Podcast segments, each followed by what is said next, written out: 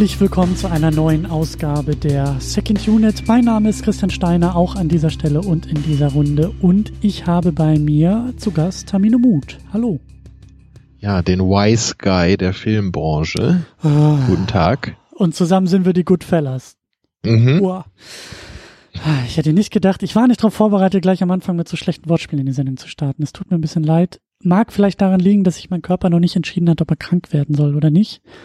Äh, aber das nur am Rande. Die Kräfte sind gezehrt, so wollte ich das ausdrücken.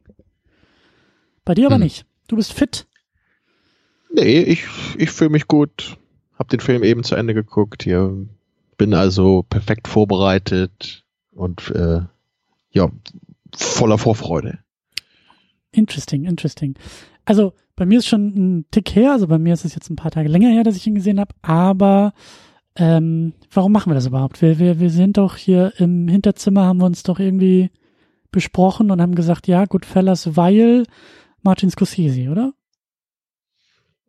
Ja, so, so halb halb, ne? Du hattest den ja, glaube ich, generell einfach mal vorgeschlagen, schon vor ein paar Monaten, ne, ob wir den mal besprechen wollen. Und dann, dann habe ich gesagt, dann lass uns doch noch einen Tick warten und dann können wir das so als Vorbereitung für The Irishman durchgehen lassen. Stimmt.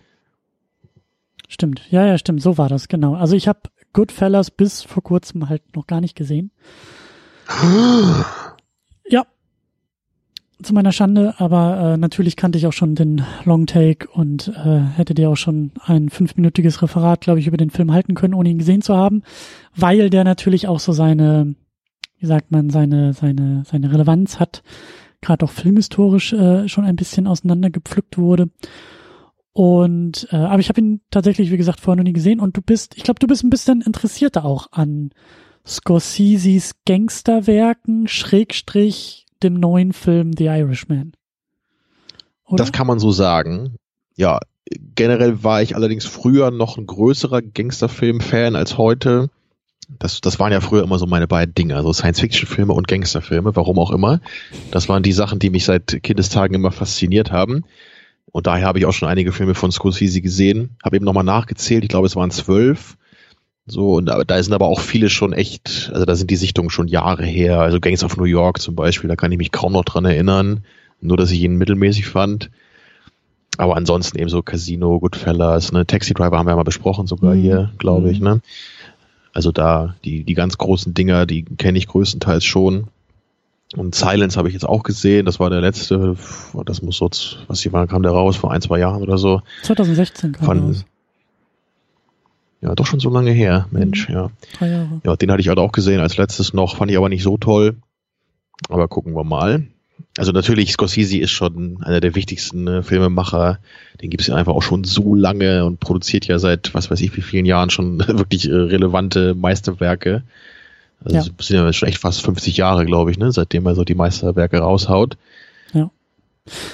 Und vor allen Dingen ist er so ein Kandidat, äh, der halt von Netflix 100 Millionen bekommt, wenn er es will, um seinen nächsten Film dann, also The Irishman, ähm, für Netflix zu produzieren. Also Netflix ist sowieso sehr ähm, gewillt, Geld auszugeben. Und ähm, ja, Scorsese hat halt auch einfach den Status. Ich meine, ähm, ich kann mir das sehr gut vorstellen, dass im Kino äh, also dass, dass Produktionsfirmen fürs Kino vielleicht eher ihre Probleme haben, Scorsese 100 Millionen in die Hand zu drücken für, für seinen nächsten Gangsterfilm. Da werden wir vielleicht nachher auch noch ein bisschen äh, mehr so auch über Scorsese und seine, seine, seine Filme und seinen Werdegang sprechen. Aber also für Netflix ist es halt ein ziemlich guter Kandidat, ähm, wie du sagst, wenn der schon irgendwie 50 Jahre so seine Filme äh, macht und dabei eben auch so als der, würde ich auch sagen, so der Gangsterfilmemacher, ähm, dann, dann lohnt sich das schon, ihm halt so einen Blankoscheck auszustellen und zu sagen, so dein nächster Gangsterfilm, dreieinhalb Stunden, den, äh, den wollen wir gerne haben. Und ja, Ja, da, glaub- da bin ich echt gespannt drauf auf das Ding. Ne, Endlich die Reunion von El Pacino und Robert De Niro. Ne? ja, stimmt. Stimmt, stimmt, stimmt. Pacino ist auch dabei. Ja, soweit ich weiß. Ne? Stimmt, ja. Ja, und äh, soll, glaube ich, was hatten wir jetzt gerade eben, äh, was hatte ich gesagt, irgendwie Ende November, glaube ich, dann bei Netflix aufschlagen. Ähm, wird wohl auch vorher noch in so ein paar Kinos laufen, also zumindest was in der IMDb schon angekündigt ist. Ähm, ne, ist ja diese Regelung, muss ja, äh, ich glaube, irgendwie ein, zwei Wochen in äh, an beiden Küsten irgendwie in äh, so und so viele Kinos laufen, damit der Film dann auch später bei den Oscars zugelassen werden kann. Hatten sie ja damals bei Roma auch schon gemacht, werden sie jetzt bei Irishman auch so machen, weil natürlich äh, geht es auch darum, den Film ja bei den Oscars auch zu präsentieren und zu positionieren, aber ja. Tja, ob der in einem Kino in Kiel läuft, wage ich dann zu bezweifeln. Vielleicht habe ich ja Glück. War das, lief Roma bei euch überhaupt in Kiel? Boah, nicht, dass ich wüsste. Den habe ich auch immer noch nicht gesehen. Will ich aber auf jeden Fall noch. Lohnt sich auf jeden Fall. Also es ist wirklich, ist wirklich ein guter Film. Der lief dann hier auch. Ja, also, ein Kumpel von mir war auch hellauf begeistert. Von dem hat ihn gleich als Lieblingsfilm bezeichnet. Mhm. Also hier in Berlin lief der so, ähm, also so wie ich, also ich habe ihn hier in Berlin im Kino gucken können und das war aber eher so als Event. Also ich glaube, der, der war noch nicht mal im regulären Kinoprogramm irgendwie gelistet, sondern das war so, hey, hier sind drei Abende in diesem Kino, wo der Film dann irgendwie läuft. Also auch in Kooperation mit einer größeren Kinokette und dann halt eben so als mehrmalige Veranstaltung und eben nicht als regulären Filmstart. Also die haben das, die haben das eben auch anders behandelt als klassische Filmveröffentlichung. Naja. Aber wir wollen ja über Goodfellas sprechen und da können wir vielleicht so den, den ersten kleinen Sprung machen. Der hat ja auch äh, Oscars bekommen, oder? Der, der war doch auch so ein, war das nicht sogar, dass Joe Pesci für, sein, für seine Rolle genau, bekommen hat?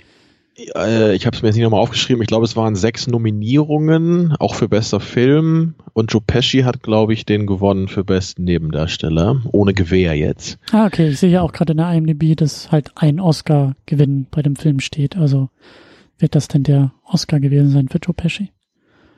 Ja. Und der Film ist auch in der IMDb auf Platz 18 momentan gelistet, also ah, durchaus hoch. Ja. Also alles, was so in den Top 20 ist, ne, das ist ja schon einiges, so was man da an Bewertung haben muss. Also deswegen gilt er wahrscheinlich auch generell als Scorseses Bester.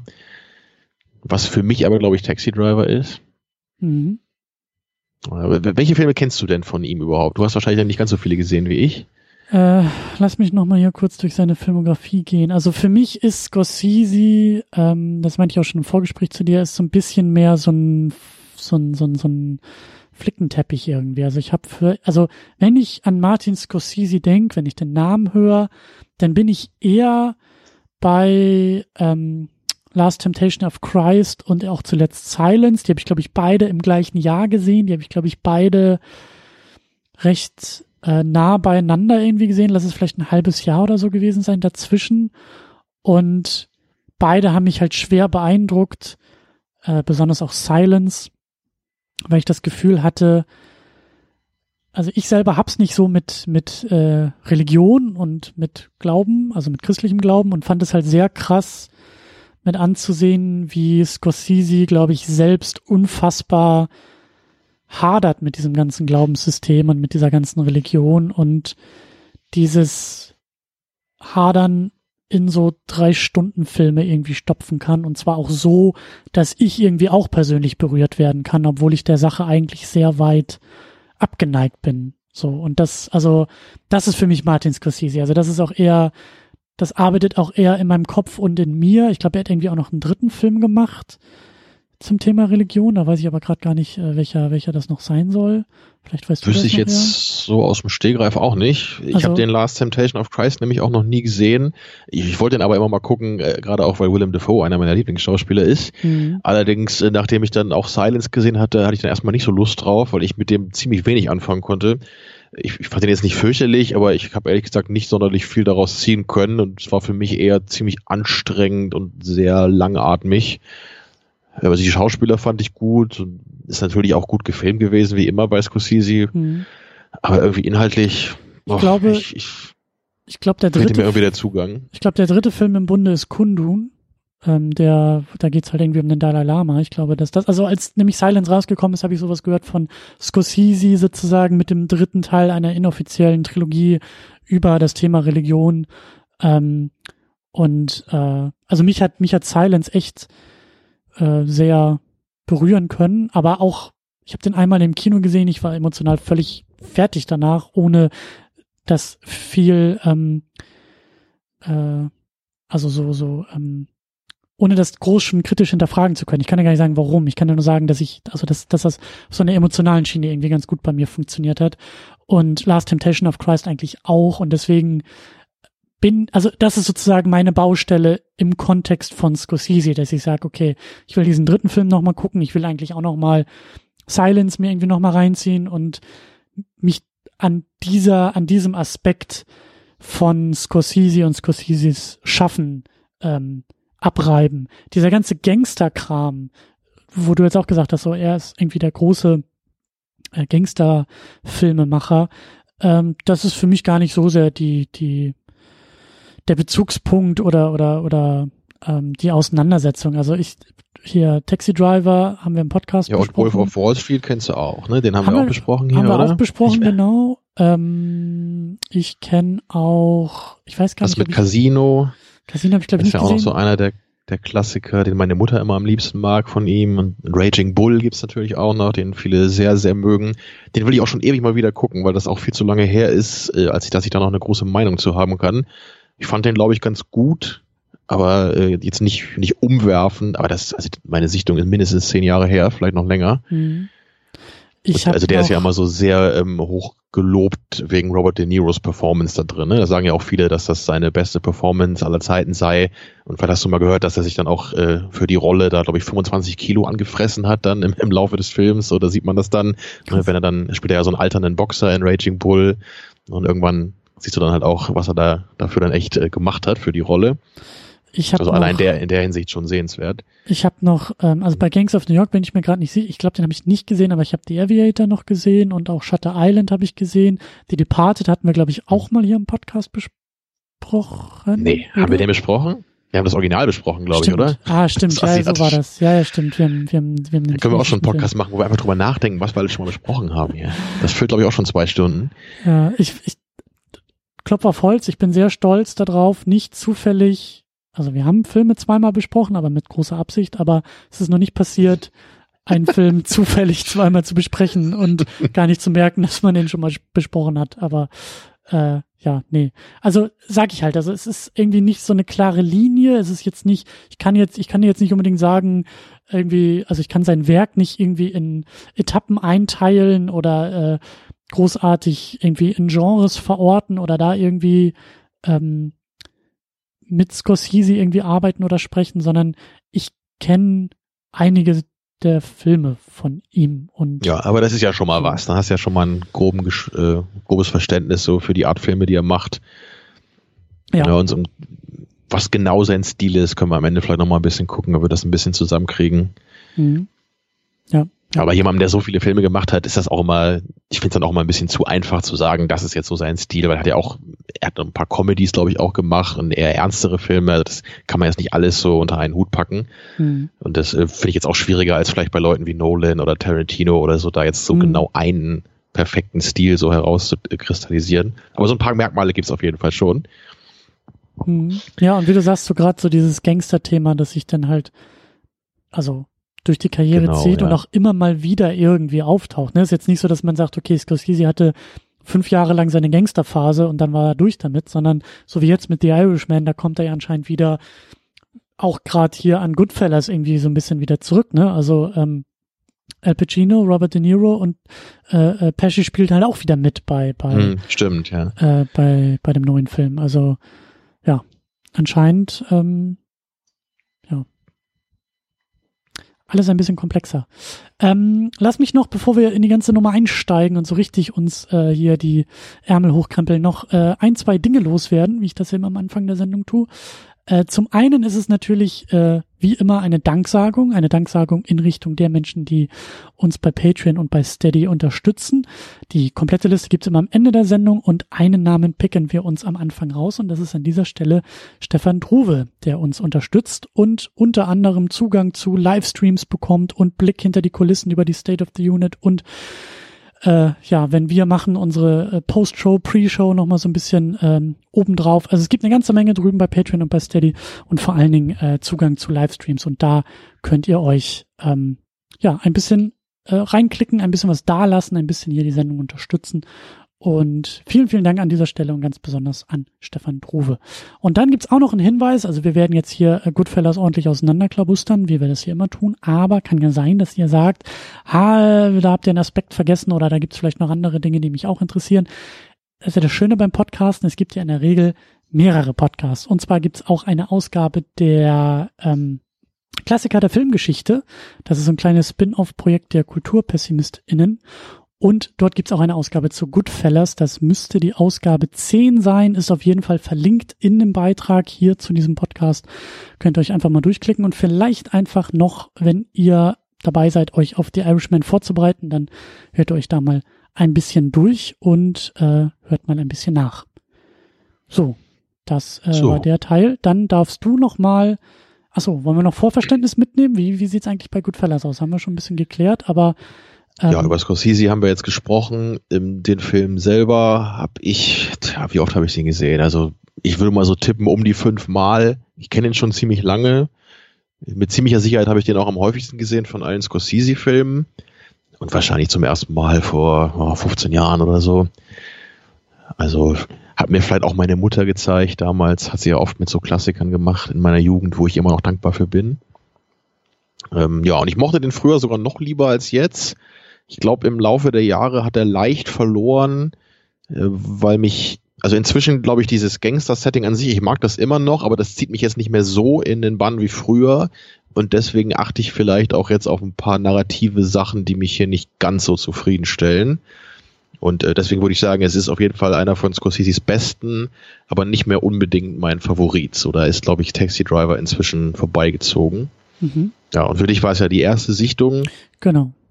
Ähm, also ich kannte halt vor allen Dingen diesen, diesen legendären One-Take, dieser, dieser eine Shot, ähm, da in Ja, der natürlich immer noch Club. absolut großartig ist. Mit sowas kann man mich ja immer ist, kriegen. Genau, und, und der auch so, ähm, also ich, ich weiß noch aus dem Filmwissenschaftsstudium, dass wir das da halt so ein bisschen, dass wir diesen Shot auch auseinandergenommen haben, weil du halt äh, sehr gut, also das ist ja nicht nur irgendwie, ähm, wie sagt man, das ist nicht nur irgendwie ein netter Effekt, sondern das funktioniert halt auch äh, inhaltlich sehr, sehr gut. Also Inhalt und Form kommen da sehr gut zusammen, so dass halt der Take auch wirklich gut begründet ist. Ähm, aber da werden wir vielleicht auch noch dann ja. drüber, drüber sprechen, was. Ist nicht nur Eye Candy, genau. Genau, ist nicht nur, sieht nicht nur irgendwie nett aus, sondern sagt auch eine Menge aus in dieser, in dieser Inszenierung, in diesem Inszenierungstrick, in dieser Inszenierungsart. Ähm, ja, aber sonst, ich wusste, also klar, dass es so ein, so ein, so ein Gangster-Klassiker irgendwie auch ist, ähm, aber ich hatte inhaltlich gar nicht so die, gar nicht so die Vorstellung auch, äh, was mich da erwartet. Deswegen war ich vielleicht sogar auch ein Tick überrascht, dass es dann doch sich auch so sehr auf eine Person konzentriert. Ich dachte, es geht halt auch ein bisschen mehr um so ein, also klar, es ist ein Geflecht, aber es ist ja schon sehr stark auf den Protagonisten auch mhm. zugeschnitten. Das hatte mich ein bisschen überrascht, muss ich ehrlich sagen ja, es ist eben seine Geschichte, die Geschichte von Henry Hill, den es wirklich gegeben hat. Und der hat damals, genau mit diesem Nicolas Pileggi oder wie, der hat, glaube ich, mit dem zusammen das Buch geschrieben. Also der echte Henry Hill auch aus seiner, aus seiner, äh, ja, aus seinem ganzen Leben eben, wie er da in mhm. dieser Mafia äh, Szenerie aufgestiegen ist, ne, als Kind schon dann reingerutscht und dann jahrzehntelang, ne, wie der deutsche Titel ja auch sagt, ne, Goodfellas, zwei Jahrzehnte in der Mafia. Ich liebe solche Untertitel, ähm, ja. Ja, genau, damit man auch weiß, worum es da geht. Da muss mir aber ja, die also, Marketingabteilung auch nochmal erklären, warum im Deutschen Goodfellas auseinandergeschrieben wird und im Englischen zusammen. Also, naja. Tja, das kann ich dir auch leider nicht sagen. Na gut. ähm, naja, im Grunde ist der Film eine recht klassische Aufstiegs- und Fallgeschichte, wie man das häufig hat in dem Genre, ähnlich wie bei Scarface zum Beispiel auch. Ne, wir, wir erleben mhm. eben diesen mhm. Aufstieg des Gangsters Henry Hill, wie er sich immer, immer mehr Namen macht in dieser Mafia-Organisation in New York und dann auch später anfängt eben immer mehr so eigene Wege zu gehen und dann auch so hinter der Hand Geschäfte zu machen mit Drogen. Und das führt dann unter anderem dazu, dass er halt ein bisschen durchdreht, genau wie bei Scarface auch. Ne? Und dann irgendwann am Ende ne, misstrauen sich alle und das FBI ist plötzlich auch noch hinter ihm her. Naja, um es kurz zu machen, am Ende entschließt er sich dann, eine Kronzeuge zu werden, einige seiner ehemaligen Kollegen zu verraten und dann eben irgendwo in dem Zeugenschutzprogramm ein äh, langweiliges, äh, unbefristetes Leben, nee, äh, unbeschattetes Leben zu führen. Ja, unbefristetes Leben vielleicht auch, je nachdem, wenn, wenn ihn, ob ihn jemand findet, ja. Naja, befristet ist es so oder so, auch wenn er nicht gefunden wird, aber naja. Ja. Also das Zeugenschutzprogramm musst du mir zeigen, wo du unbefristet leben kannst. Genau, ja. Da will ich auch hin. Ja, aber da, da musste ich jedenfalls auch jetzt äh, im Nachhinein an, an Wolf of Wall Street denken, weil das mhm. ist so, so ein bisschen ähnlich wie das endet. Ne? Das, ich habe den Film, glaube ich, nicht wieder gesehen, nachdem äh, Wolf of Wall Street rausgekommen ist. Und im Grunde enden die Filme recht ähnlich. Ne? Wie so der, im Grunde würde man denken, der Protagonist hat eigentlich noch äh, irgendwie ein schlimmeres Schicksal verdient, äh, bei dem, was er alles so gemacht hat im Laufe des Films. Ne, und am Ende, äh, ja, dann, dann ist sein großes Schicksal, er muss ein langweiliges Leben leben, aber er muss halt nicht nochmal in den Knast gehen. Ne, also eigentlich nicht so unglaublich schlimm, sollte man vielleicht denken. Mhm. Also, ähm, naja, aber so war es eben auch wirklich. Und naja, er hat ja am Anfang auch gleich gesagt, dann, oh, ich konnte mir nichts Schlimmeres vorstellen, als ein langweiliges Leben zu führen. Vielleicht ist es ja wirklich die Hölle für ihn, wer weiß. Äh, spannend auch mit dem, mit dem Vergleich, weil, ähm, naja, kann man vielleicht auch noch drüber streiten, ob Wolf of Wall Street nicht vielleicht auch ein Gangsterfilm irgendwie ist, aber eher ein modernes Gangstertum mit diesem, was war er da, so der, der Börsenfinanzspekulant. Ähm, ja, würde ich schon so sehen, ne? Aber so, halt, Drogen spielen dann ja auch da rein und du hast die typischen Konflikte mit den Frauen, also all diese typischen mhm. Plotpoints, die man auch in diesen klassischen Gangster-Epen hat, sind da auch drin. Mhm, und vor allen Dingen, ähm, also also auf der Ebene so kann man vielleicht irgendwie diskutieren und streiten ähm, oder sich austauschen und, und, und andere Meinungen haben, aber ich glaube nicht, dass, also es ist sehr deutlich, dass diese beiden Biografien sich halt so unfassbar ähnlich sind. Also das eine, also das Setting mag vielleicht ein anderes sein, aber dieses, dieser, dieser ähm, Aufstieg, also ne, dieser eine konkrete Typ, der in eine konkrete Struktur kommt, innerhalb dieser Struktur den großen Aufstieg schafft, ähm, sich an die Spitze einer Struktur irgendwie arbeitet und dann mit dieser Struktur halt fällt und dann ja. eben auch recht konkret so sobald die Drogen irgendwie im Spiel sind, äh, beginnt eigentlich auch schon der Abstieg. So, das ist schon, also da, da ähneln sich diese beiden ja auch realen Menschen. Das war bei Wolf of Wall Street ja auch eine, eine, äh, eine wahre Geschichte. So, das ähnelt sich da schon sehr stark. Und da, da, da finde ich das interessant, dass Scorsese halt auch, also Interesse an diesen Biografien hat, an diesen biografischen Geschichten, an diesen echten, äh, ja, Aufstieg und Fallgeschichten dieser echten Menschen ja, das scheint was zu sein, was ihn schon immer irgendwie fasziniert hat. Und manche Menschen empfinden das ja sogar als so eine Art Glorifizierung so eines Lebensstils, wo ich gerne am Ende dann nochmal drüber sprechen würde. Mhm. So, so ganz so empfinde ich das nicht, aber ich kann schon verstehen, woher der Gedanke kommt. Aber, aber du hast ja wirklich immer am Ende diesen Fall. Es sind ja immer Figuren, mhm. die am mhm. Anfang durch ihre Zielstrebigkeit es halt schaffen, diesen Aufstieg hinzulegen, dann aber irgendwann an den Punkt kommen, wo es ihnen allen alles über den Kopf wächst, sie ihre eigenen Grenzen aus den Augen verlieren, sich in den Drogen ne, suhlen und dann äh, am Ende geht natürlich alles den Bach runter. Mhm. Daher geht man ja nie aus dem Film raus und denkt, ja klar, äh, die haben das Leben gecheckt, so versuche ich es jetzt auch. So ist es nicht. Aber leider, wie auch bei ähm, Scarface, den hast du ja auch schon erwähnt, also in, in, in gewissen Kreisen ja. äh, ist die Botschaft nicht hundertprozentig angekommen, weil wirklich auch ähm, äh, Leute äh, die Filme, diese Geschichten halt ein bisschen zu sehr glorifizieren und ja gerade bei Scarface ist das echt bemerkenswert, ja. so weil da das Ende ja schon ziemlich eindeutig ist so in der Aussage. Ja. Äh, naja, vielleicht haben die ja immer zehn Minuten vorher ausgeschaltet so die denken dann immer, wenn, wenn Tony Montana dann wieder sich mit diesem großen kolumbianischen Drogenboss anlegt, dann machen die immer aus und denken, so, der wird es dem richtig gegeben haben. und, so. und jetzt genau. gehe ich schlafen. Zehn Minuten vorm Abspann ist der Film zu Ende, ne? So, so läuft das. Ja. ja. Äh, naja, aber da kommen wir vielleicht auch noch am Ende ein bisschen ähm, konkreter dann drauf zu sprechen, wie, wie, äh, wie der Film irgendwie arbeitet und vielleicht auch wie er erzählt. Ähm, lass uns vorher noch ein bisschen, klar, den Cast noch ein bisschen durchgehen. Ich will aber eigentlich auch ganz gerne die Geschichte noch ein bisschen mehr auseinanderpflücken. So, wie gesagt, bei mir ist es noch ein bisschen länger her, dass ich ihn jetzt geguckt habe, aber eben auch, weil der Film halt auch so stark diese Biografie halt durcherzählt und dass wir da vielleicht so ein bisschen auch so nochmal äh, rekonstruieren, was der Film eigentlich ähm, wann in welchen Schritten wie erzählt, weil diese Biografie halt eben auch so so interessant und auch so spannend ist ähm, von diesem ja Henry Hill. Äh, wir hatten schon gesagt, ne, Martin Scorsese, also ähm, hat Regie geführt, aber eben auch das Drehbuch geschrieben, beziehungsweise das Drehbuch mitgeschrieben, denn wie du auch schon erwähnt hast, es gibt ein Buch, eine, eine Biografie, ähm, die halt das Leben des echten Henry Hill erzählt und ähm, bei dem, bei diesem Buch hat halt der echte Henry Hill auch mitgearbeitet und er hat das eben zusammengeschrieben mit Nicholas Pileggi. Und Pileggi hat dann mit Scorsese zusammen aus dieser Biografie das Drehbuch für Goodfellas auch gemacht. Ähm, genau, dann haben wir an der Kamera Michael Ballhaus. Ähm, ist dir, glaube ich, auch ein Begriff, oder? Du hast nicht so Fassbinder, glaube ich, geguckt, aber Ballhaus aber der, der hat doch auch öfter was mit Scorsese gemacht, oder? Ich meine ja, ich meine, ich meine das Ballhaus, ich guck gerne nochmal noch mal nach, aber Ballhaus kommt, glaube ich, aus der, aus der äh, Fassbinder-Ecke äh, die ja sehr, wie sagt man, äh, experimentell und auch sehr, ähm, also die halt so drauf losgemacht und gearbeitet haben. Und ich glaube, dass er dann irgendwann nach Hollywood gegangen ist und da äh, dann vor allen Dingen mit Und dann Scorsese. macht er drei Minuten Longtakes mit Scorsese. Genau, genau, genau, genau. Genau, hier die Ehe ja. mit der Maria Braun hat er Kamera gemacht äh, mit, mit Fassbinder. Ich glaube auch, dass er da war doch noch hm, ja, nee, finde ich jetzt nicht so auf die Schnelle. Aber ja, auf jeden Fall äh, Fassbinder und Ballhaus und dann Ballhaus und Scorsese. Genau.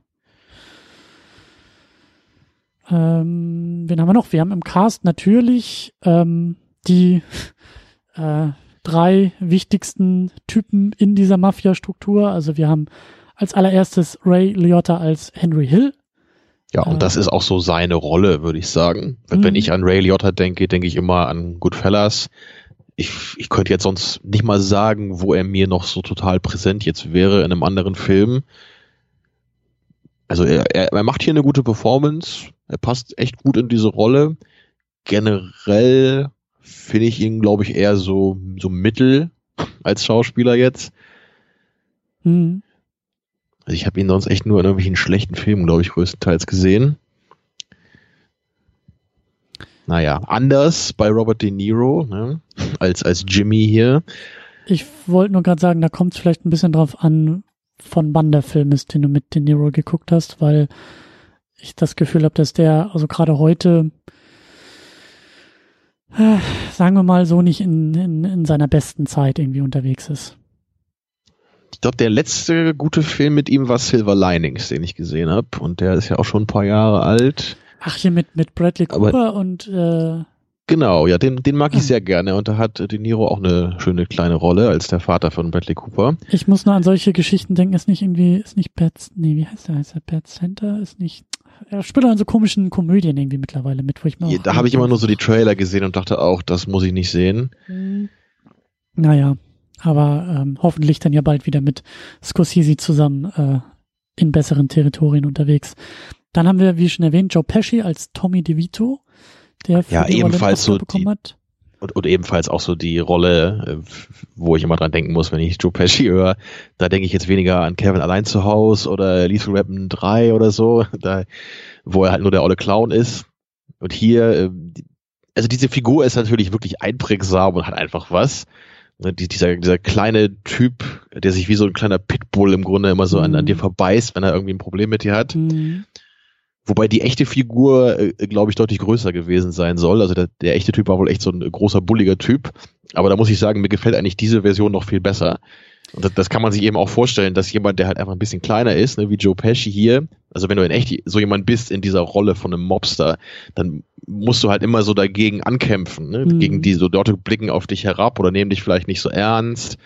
Sieht man ja auch am Anfang dann mit dieser Szene so, ah, you think I'm a funny guy, haha, so, also er, man merkt einfach, oder man kann sich gut vorstellen, dass, dass so ein Mensch ne, so, so eine Einstellung auch entwickelt und so völlig drüber wird dann, und dann halt so voll diese, diese Macht einfach auskostet und sich halt von niemandem mehr was sagen lassen will dann. Der aufgrund äh, seiner etwas geringeren Körpergröße wahrscheinlich gerne unterschätzt wird von anderen, um mhm. dann aber mit dem eigenen Verhalten dagegen anzugehen wie du sagst, also diese, dieses Bild des, des, des Pitbulls, des Hundes, der sich da irgendwie vielleicht auch so an die Waden festbeißt, ist vielleicht ganz, ganz, ganz sinnvoll, ganz Ja. passend so. Also gefällt mir da auf jeden Fall besser, als es anscheinend der echte war. Und ich finde auch so, so unfassbar, so, so, also so ikonisch, weil selbst ohne den Film vorher gekannt zu haben, habe ich anscheinend diese Rolle schon gekannt. Diesen Tommy DeVito, dieses, diese, diese Gestik, diese, diese Art, wie Joe Pesci das spielt, dann auch so dieses, diese Verhaltensmuster, so, das ist ja irgendwie auch so, also so popkulturell gleichgesetzt mit italienischem Gangster. Mafia-Gangster, so, Mafiosi. Das ist halt irgendwie so, also das, da kommen, glaube ich, viele Teile des Klischees her aus diesem Film und aus dieser Rolle von Joe Pesci. Durchaus. Ähm, Und das hat wahrscheinlich auch noch das verstärkt, weil er diese Rolle so noch ein bis zwei andere Male gespielt hat in Scorseses Filmen. Mhm. Und das ist, das ist immer was, was ich ein bisschen schade finde. Und das ist auch der Grund, warum ich mit, also ich, ich also Casino ist auch ein guter Film. Der kam ein paar Jahre später raus, ich glaube 97 oder so. Und der, der ist irgendwie für meinen Geschmack immer so ähnlich in vielerlei Hinsicht. Weil Robert De Niro ist auch dabei, ne, da, da ist er die Hauptrolle sogar. Und Joe Pesci spielt, spielt echt eine, eine relativ ähnliche Figur in dem Film. Und in Raging Bull war er auch dabei. Da weiß ich nicht mehr, ob die Rolle da auch so stark in die Richtung geht. Aber soweit ich mich erinnere, war das auch so ein bisschen zumindest so. Und irgendwie hat mir das nie so gefallen. Ich, ich mag das eigentlich lieber, wenn du so eine, so eine ganz ikonische Mhm. Rolle hast. Ne? Also denke da an, an äh, Christoph Waltz, ne? mit, mit dem Hans Lander in Inglourious Bastards. Ich will halt nicht, dass, dass ich dann in Django Unchained wieder eine ähnliche Rolle so sehe. Das, das entwertet das für mich so ein bisschen. Mhm. Und dann, ich finde es viel geiler, wenn man den gleichen Schauspieler ja gerne nochmal nimmt in einem nächsten Film, aber dann, dann was anderes mit ihm macht.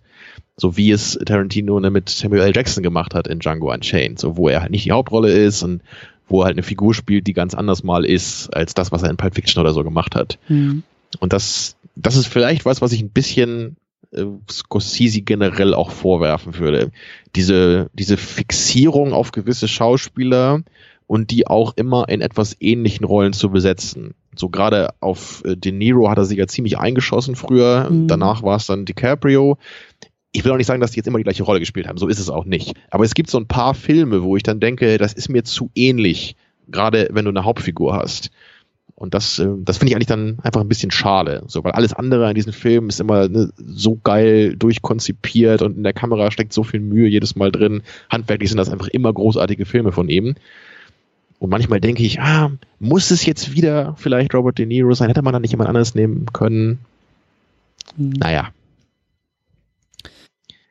So, aber ändert nichts daran, äh, dass die hier wirklich alle auch klasse sind, die, die drei. Also die funktionieren super zusammen, ne, dieses Trio Mhm. dieser, dieser Schauspieler hier. Und alle Szenen, wo sie zusammen zu sehen sind, äh, was natürlich sehr viele sind, gefallen mir daher auch immer schon ziemlich gut. Du hast gerade eben schon von Samuel L. Jackson gesprochen, der hier auch ein, eine kleine Rolle Ja. hat als Stax Edwards. Genau, da habe ich mich noch in, den, in der Vorbesprechung für eingesetzt, dass wir ihn nicht unter den Tisch fallen lassen. Stimmt, ja. So, äh, neben Jurassic Park ist es hier Samuel L. Jacksons größte Rolle äh, als wirklich random Guy, der in, ich glaube, nur eine Szene, oder? Maximal zwei Szenen auftaucht. Ja, Wird, und wird nur von Joe Pesci exekutiert. Viel mehr sieht man von ihm nicht. muss auch dazu sagen, das war ja noch drei Jahre vor Jurassic Park. Genau. Also äh, wahrscheinlich noch Humble Beginnings seiner Karriere. Genau. Und wir haben auch ganz, ganz wichtig, dürfen wir überhaupt nicht vergessen, tun wir auch nicht, wir haben Lorraine Bracco als Karen Hill dabei, äh, die ja spätere Ehefrau von Henry, die dann, was ich sehr spannend fand, äh, auch einen Großteil des Filmes ähm, erzählt. Also wir ähm, fangen mit ihm, mit Henry Hill an, können wir vielleicht auch schon mal ein bisschen so auseinander äh, basteln, so die, die, diese, dieser ganze Werdegang, äh, gerade so in den jungen Jahren, aber irgendwann treffen die beiden halt aufeinander und dann wechselt der Film, also weil auch immer ein, eine Erzählerstimme, nämlich die von Henry Hill, ähm, aus dem Leben erzählt und auf einmal wechselt dann eben auch die Stimme zu ihr und sie erzählt aus ihrer Perspektive, wie sie ihn wahrgenommen hat, wie sie ihn kennengelernt hat, wie auch dann dieses ganze Leben als Teil dieser Mafia-Familie für sie halt war, wie sich das angefühlt hat, wie, wie, wie so der Alltag war, wie so das Leben war. Und das fand ich, das fand ich, äh, das fand ich gut und auch spannend, dann auch nochmal so ihre Perspektive da so mitzubekommen. Ich denke bei ihr immer, dass ich sie kenne, aber sie hat eigentlich keine große Hollywood-Karriere hingelegt. Und ich glaube, das liegt nur daran, dass sie aussieht wie diese eine aus Friends, Courtney Was? Cox, glaube ich. Ich finde, ich muss immer dran denken, dass sie so aussieht wie die. So, so eine gewisse Ähnlichkeit ist da. Hm. Hm. Aber Friends war auch später, ne? Ja, das passt jetzt so von der Timeline nicht, aber sie, sie sieht irgendwie so aus. Ja, Naja. doch, ich verstehe schon, was du meinst, ja. So ein bisschen. Ja. Und dann würde ich vielleicht noch einmal Paul Sorvino nennen, auch, auch jemanden, also das hier, er ist hier der Pauli, ne, der, der Anführer der Gang, Ach so, ja, ja. der auch in, in unendlich vielen äh, Filmen noch zu sehen ist, die in Hollywood rausgekommen sind. Also äh, auch, glaube ich, ein Typ, der fast immer Nebenrollen hat, Was ich aber äh, noch, also zumindest für mich ein sehr bekanntes Gesicht. was ich gerade noch sehe bei ihr, bei, bei Lorraine Bracco, ähm, du hast wahrscheinlich dann auch nie die Sopranos gesehen, oder? Nee, habe ich nie gesehen. Ja. Aber ist ja dann die passende Materie, ne? Für die Eben, Rolle. und da, ja. da spielt sie, glaube ich, mit. Ich glaube sogar da die Psychiaterin, ich bin mir gerade nicht ganz sicher. Ich habe selber auch nie geguckt, deswegen äh, äh, kann ich das auch nicht so genau sagen. Wäre mal spannend zu wissen, ob sie nur deswegen die Rolle bekommen hat. Hier, du kennst dich doch aus mit Mafia und so, ne? Naja, ich glaube, dass auch die ganze Serie sehr, äh, also sowas, was ich auch gelesen habe, so im, im Cast und so, ähm, die hat sich da schon sehr stark filmischer Mafia-Tradition einfach bedient und hat da ganz so. einen Haufen Leute aus allen möglichen Filmen, aber hauptsächlich aus dem Genre irgendwie so in die Serie geholt. Deswegen kann ich mir das sehr gut Okay, dann wird das ja wohl echt kein Zufall sein. Nee, nee, das ist, und, und die Rolle ist auch relativ groß, glaube ich, in der Serie. Also sie ist irgendwie alle acht Jahre, also die komplette Serie durch, glaube ich, dabei gewesen. Deswegen Mhm. darf man uns aber auch sehr gerne noch äh, ergänzen in den, in den Kommentaren. Also ich habe Sopranos halt auch nie geguckt. Ich höre nur Gutes und äh, viele werden jetzt wahrscheinlich mit den Händen auf dem Kopf äh, schlagen und sagen, oh, wie könnt ihr nur und das ist die beste Serie aller Zeiten. Äh, mag sein, aber ich kenne sie trotzdem nicht. Ähm, Das habe ich aber auch schon von 50 Serien, glaube ich, gehört. Und es kommt auch ein bisschen darauf an, an welchem Tag, zu welcher Uhrzeit du das hörst, weil das wechselt, glaube ich, stündlich. Also, ähm, aber naja, anderes Thema. Bei Filmen sind sich ja zum Glück alle einig, ne? Eben, nach Star Wars ist ja auch nie wieder was passiert. Genau, ja. Gut. So, Haben wir alle jetzt verprellt, niemand hört mir zu. Tamino, wir können jetzt über den Film sprechen. super, in Ruhe jetzt. In Ruhe jetzt. Ohne genau. Störung. Ohne Störung. Wie machen wir das? Lass uns, lass uns gerne nochmal diesen, diesen Werdegang von, von Henry Hill äh, rekonstruieren.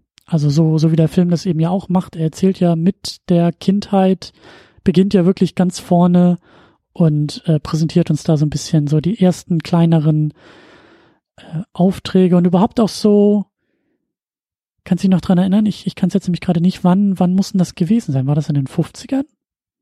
So die Kindheit? Äh, ich glaube, Henry Hill? 60er geht's los, Mhm. oder? Ja, es wurde vorhin eingeblendet auf dem Bildschirm, aber ich habe jetzt nicht mitgeschrieben.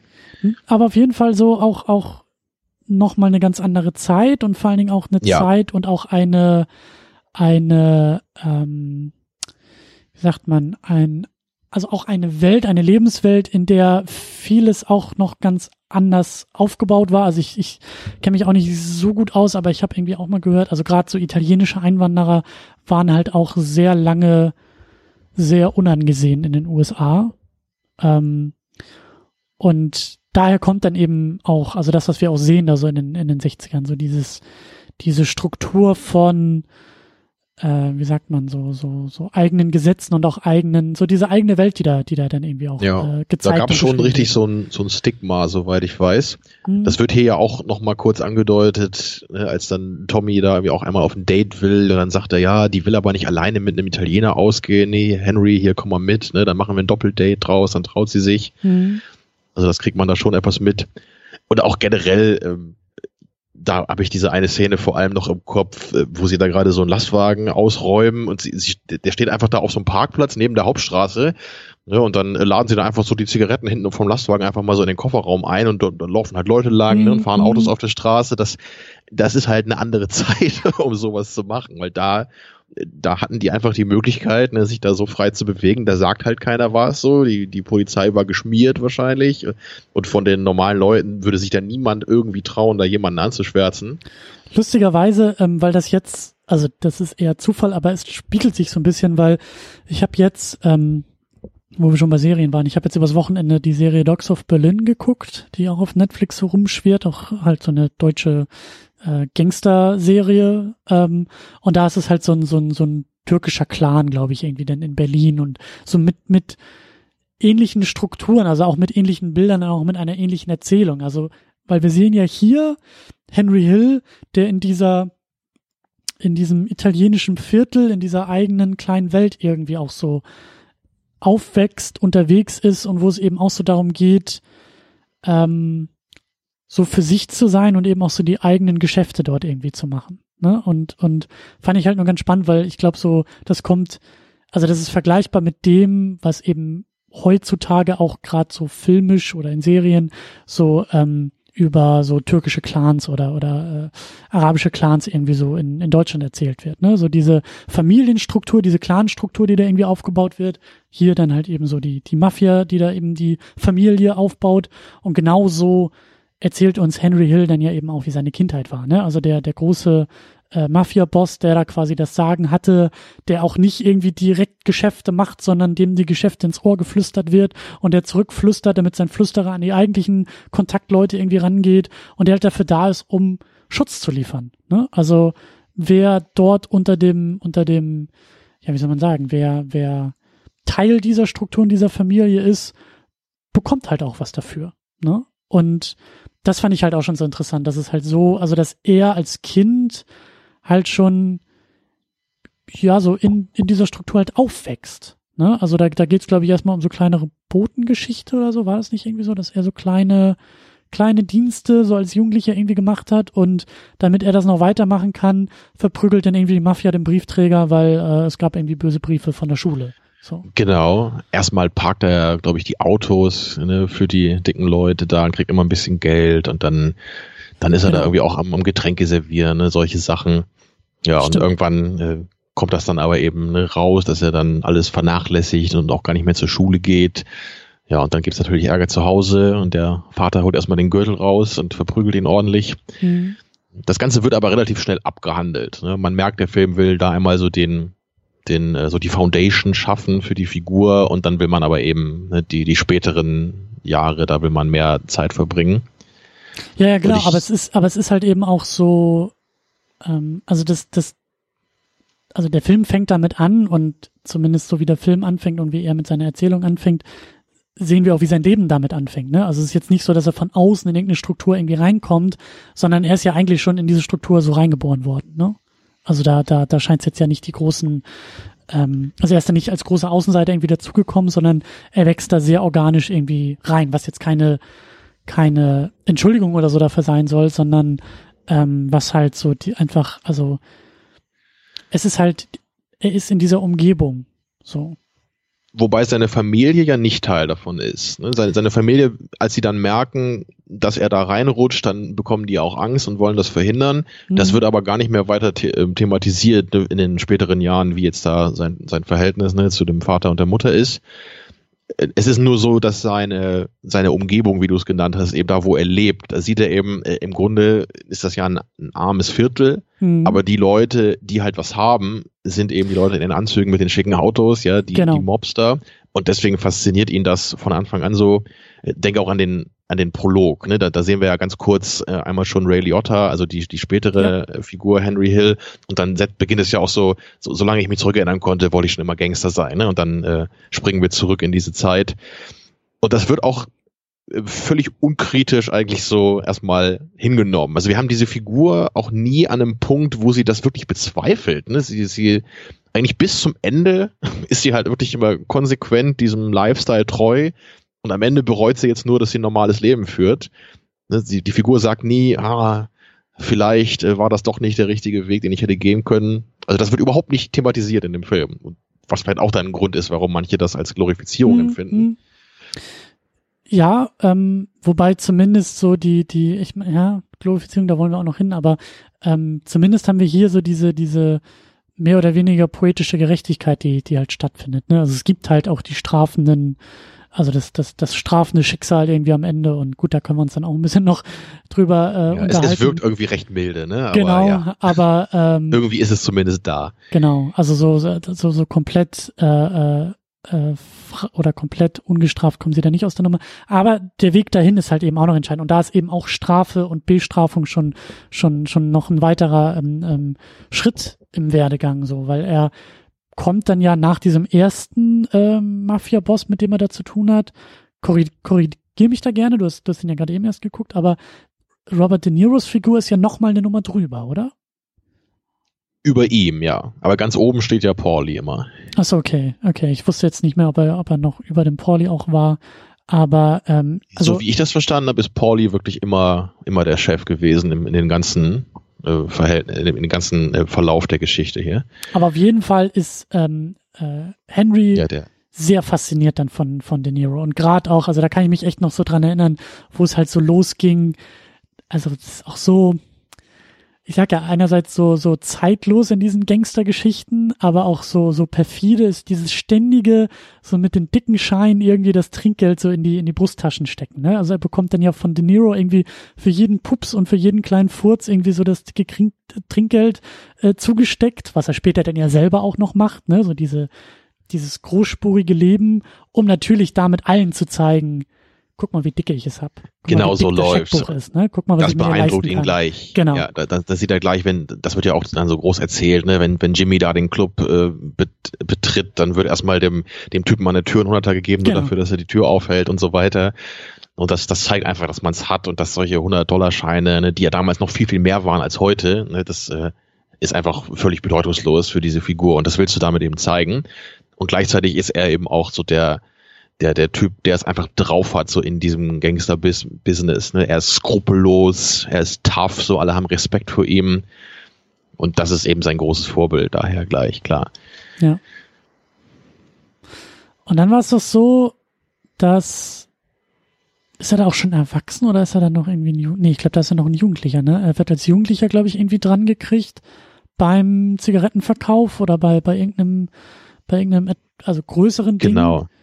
Ähm, aber dann halt so unglaublich gefeiert, weil er natürlich nicht ausgesagt hat und weil auch De Niro da die Möglichkeiten hat, ihn da direkt irgendwie schon bei Gericht irgendwie rauszuboxen und äh, so dieser, dieser, dieser, also dieses ritualisierte, wir reden hier nicht mit der Justiz und wir verpfeifen uns hier nicht gegenseitig und äh, hat er ja, glaube ich, auch irgendwie so erzählt, dass er sich so unfassbar geschämt hat irgendwie dafür, aber dann halt genau dafür so gefeiert wird. Also er wird nicht bestraft, ja. dass er ge gefasst wurde, sondern er wird gefeiert, weil er nicht geredet hat. So. Und das ist auch der, das erste Mal genau diese Szene, wo diese Dimension der schwarzen Komödie auch durchkommt, die der Film durchaus hat.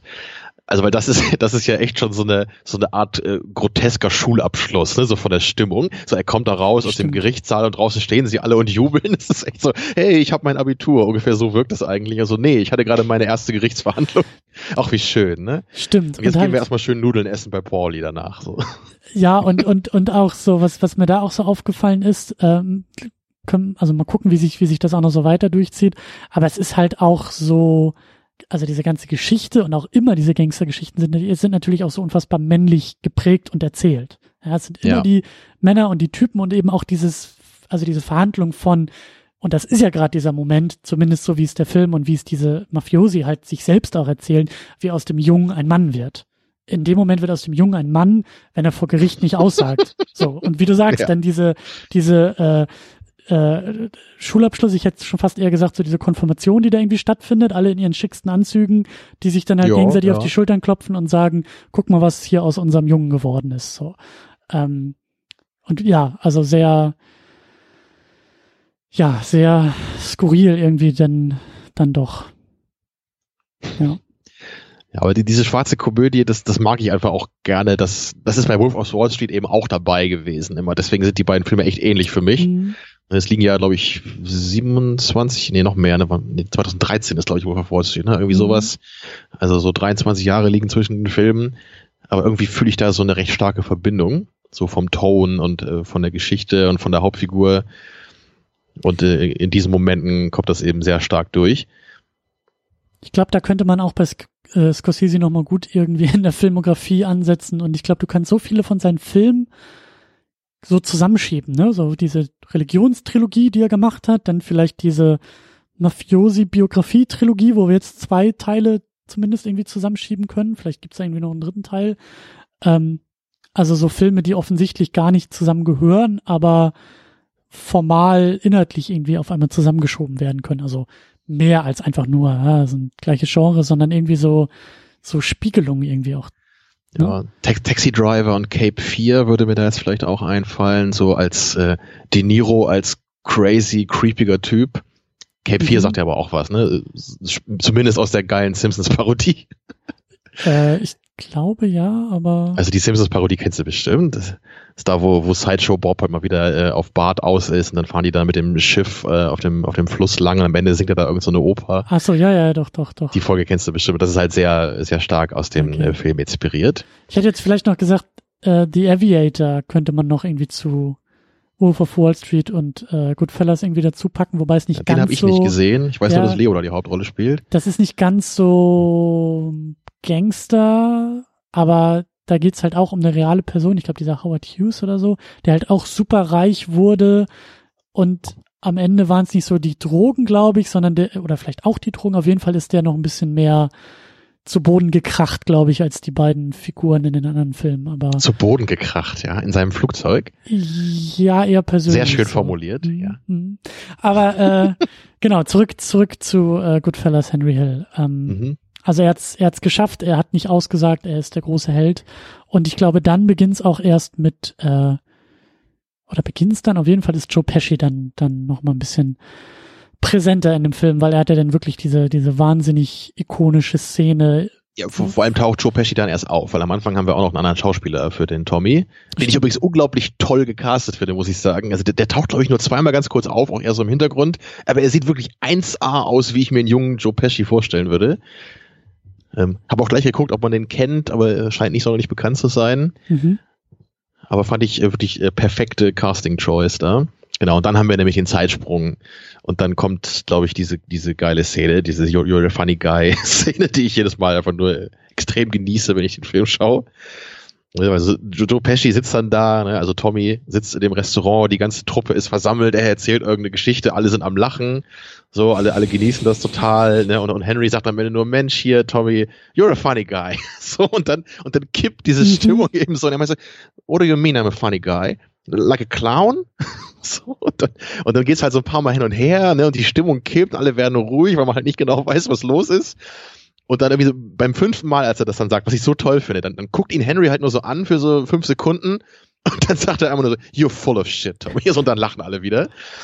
Aber das, das ist halt so cool, weil du weißt halt wirklich bei dieser Figur von Tommy halt nicht, was ist jetzt Spaß und was nicht, wann dreht er wirklich durch. Und das wird mhm. am Anfang hier schon gleich perfekt mit diesem, mit dieser ersten richtigen Szene, die die Figur hat, schon gleich gezeigt. Ja, weil später hast du eben so ein paar Momente, wo er ja auch irgendwie total ausrastet, so in, in manchen Momenten, ne, und dann, dann, dann checkst du einfach so, wie, wie diese Figur drauf ist.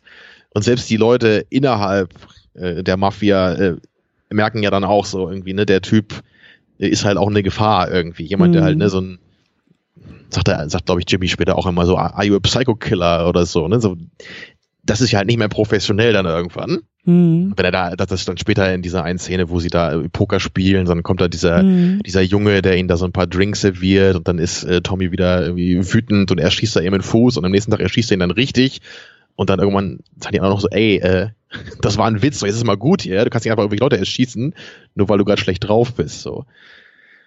Er ist so ein bisschen die lockere Schraube in diesem ganzen, äh, äh, in diesem Triebwerk, in diesem Mafia, in dieser Mafia-Struktur. Unberechenbarer als die anderen, vielleicht auch nicht ganz so mit dem kühlen Kopf unterwegs, der immer wohl überlegt über den Sachen steht, sondern auch gerne sich so äh, in, in, in, in den Dreck zehren lässt. So, aber da kommen wir dann echte, ja auch noch drauf zu sprechen. Der echte Henry Hill hat wohl echt gesagt über die Performance von Joe Pesci, dass das so 90 Prozent das treffen würde, wie der echte war. Also abgesehen davon, dass er eben größer war. Äh, und äh, ob, ob das immer stimmt, ich, ich bin da auch immer ein bisschen skeptisch, muss ich sagen, bei diesen Leuten. Ich habe irgendwann auch mal so ein Interview von dem echten Henry Hill gehört auf YouTube, so relativ mhm. kurz war das. Bei, bei sowas, also ich, ich, finde, man sollte da nicht alles immer hinnehmen, was die Leute wirklich so sagen. Also klar, er hat halt ein Buch geschrieben und klar, er war auch wirklich in diesem Leben, aber ich, ich würde da eben auch schon Motive erkennen, warum du das halt auch ein bisschen alles übertreibst, Na möglicherweise. Ne? Ich meine, vielleicht auch nicht, ich weiß es nicht. Ne? Ich kenne ihn nicht, ich habe nicht in so einem Leben gelebt, aber es gibt einfach Gründe, warum du das Ganze vielleicht noch abgefahrener darstellen würdest, als du es gerne möchtest. Wenn du, gerade wenn du halt ein Buch schreibst und es verkaufst darüber. Ne? Moment mal. Du willst mir jetzt also erklären, dass ein echter Mafiosi, der in der Mafia war und in diesen Strukturen, in diesem, in diesem, in diesem Gangstermilieu unterwegs war. Du willst mir jetzt also sagen, dass der auf dicke Hose macht und dass der sich sehr groß, vielleicht sogar größer präsentieren will, als er eigentlich ist. Hm, sage ich dazu Hm. nur. Hm. Ich sag nur, dass ich diese Option in Betracht gezogen habe. Aber generell liest man immer, der Film sei wohl relativ eng an der Realität. Also mag es wohl sein, dass das auch alles so stimmt. Wer weiß das schon? Nur mal drüber nachdenken schadet ja nicht. Ne? So zumindest ein bisschen Zweifel im Hinterkopf. Genau das. Und äh, ja, also es ist ja durchaus ähm, Teil dieser Erzählung, diese Erzählung so groß und dick wie möglich zu machen. Ne? Also auch Wolf of Wall Street, so was da, wie es da irgendwie auch gezeigt wurde. Also es geht ja ganz viel in diesen Geschichten, in diesen, in diesen Gangstergeschichten um Schein und Illusion und äh, äh, ja. Deswegen, äh, aber ja, und nochmal. eben auch Selbstinszenierung. Ne? Ja, und genau, und damit eben auch, also auch, auch Positionierung, ne, so wie, so wie halt hier. Also ich muss immer an diese Bilder denken, die flashen die ganze Zeit vor meinem Auge, wie sie da diese, diese 100 Dollar Trinkgeld irgendwie austeilen, ne. Das machst du ja auch. Es, niemand kann davon ablesen, ob du dir das leisten kannst in dem Moment. Niemand, also, ne, also, du, du erfährst nichts über, also nichts Wirkliches über die Person mittels dieser Geste. Du erfährst halt einfach nur, wie sie wahrgenommen werden will. Ja. Und das kann vielleicht auch gewisse Rückschlüsse erlauben, die halt auch eben nicht unbedingt der Realität entsprechen. Und das ist vielleicht auch ein guter Punkt, ähm, um dann über Karen zu sprechen. Karen Hill, die ja dann dazukommt. Die beiden gehen ja dann irgendwie aus. Äh, sie ist ja irgendwie, äh, also sie und Henry gehen ja eigentlich nur so aus äh, wegen des Doppeldates und eigentlich geht's ja gar nicht um die beiden und er versetzt sie dann ja, glaube ich, auch bei dem, bei dem zweiten Date irgendwie und dann macht sie ihm ja die Hölle heiß und sagt, hier, Freundchen, das, äh, sowas machst du nicht mit mir und mit mir schon mal gar nicht und das imponiert ihm dann ja, glaube ich, so ein bisschen, so dass er dann Genau. erst, äh, Dann kriegt er Interesse. dann kriegt er Interesse, Nicht. dann nimmt er sie erst wirklich wahr und dann kommt es eben zu diesem legendären äh, Long Take, also diesem legendären Kamera, diese legendäre Kamera äh, Fahrt oder Kamerabewegung, die halt komplett ohne Schnitt auskommt. Und ich glaube, korrigiere mich da auch gerne, aber es ist ja noch, wir sind ja noch in relativ, also die Steadicam als Kameragerät ist ja da, da glaube ich auch noch gar nicht so alt, oder? Das war doch bei The Ja, bei Shining. De Palma, ne? Bei auch Palma? stand in den. Ja, ich weiß nicht, wann es zum ersten Mal kam, ne? Aber De Palma hat das jetzt äh, zumindest sehr häufig benutzt und sehr groß gemacht in, in den 80ern. Ja. Ähm, also ich, ich weiß jetzt auch nicht genau, wie häufig man sowas benutzt hat. Generell ist es halt immer schwer, das zu machen, deswegen wird es halt nicht so viel gemacht, logischerweise. Mhm. Aber hier in dieser Schlüsselszene, oder na, ist es eine Schlüsselszene, vielleicht auch nicht, kann man sich drüber streiten, aber wie du am Anfang schon angedeutet hast, sie sagt eben wirklich was aus. Ja. Und hier erleben wir, wie dieser Lifestyle funktioniert, dieses, also wo auch diese Figur von Karen jetzt zum ersten Mal dann eindringen. Mit ihr erleben wir das ja, Ja, so ein bisschen. ja. Ne? Sie kommt dann hinten in dieses Restaurant, geht dann durch die Küche ne? und, und Henry begrüßt da alle mit Vornamen, die kennen sich alle. Ne? Und dann siehst du wieder so reges Treiben eben hinter den Kulissen ist und die, die Köche sind da alle am, äh, am Schnibbeln und äh, was auch immer. Ja, und, und man sieht einfach all, all das durch, durch Karens Augen, so wie sie in diese neue Welt eigentlich reingebracht wird. Ja.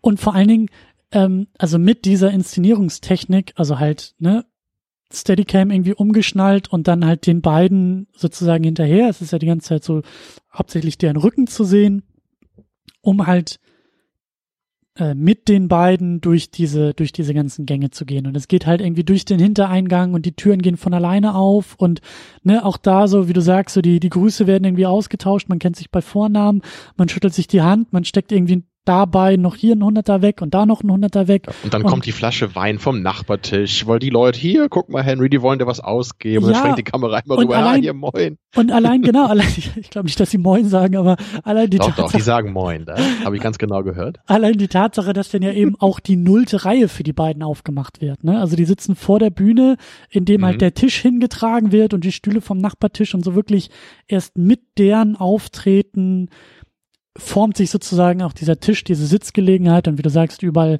ne, dann kommt hier irgendwie das Beste nur vom Besten und also darum geht's halt. Deswegen, also Schlüsselszene, gut, da kann man vielleicht dann irgendwie auch ähm, äh, drüber streiten, aber es ist vor allen Dingen, es ist sozusagen, also auch wenn jetzt hier vielleicht nicht der wahnsinnig große Plot-Twist passiert, es ist halt so die, die, die Essenz dieser Geschichte und dieses Filmes und auch dieses Typen Henry Hill, die halt in dieser Szene sozusagen so, so ausgesprochen und ausformuliert wird. Also sein Leben ist so, äh, also sein, sein, sein Lifestyle sieht so aus, ist so berauschend und ist so, er ist so im Mittelpunkt von allem. Und die Türen öffnen sich automatisch für ihn und er ist so ein, also da, mit dieser Szene zeigt sich halt seine Relevanz, seine Macht, seine Kontakte, seine Möglichkeiten, auch finanzieller Natur. Und das Ganze endet ja, glaube ich, damit, dass sie ihn fragt, sag mal, was, was, was machst du eigentlich? Und er sagt, ja, hier Construction Business, äh, ich bin hier irgendwie in der Gewerkschaft unterwegs und äh, bin halt gut vernetzt. Und damit ist das Thema dann auch erstmal durch. Ja. So. Aber darum ja, geht's halt. Und das ist vielleicht dann auch filmisch der Punkt, äh, wo Henry es wirklich geschafft hat, äh, quasi der Jimmy zu werden, den er als Kind ja. bewundert hat. Ja, ja.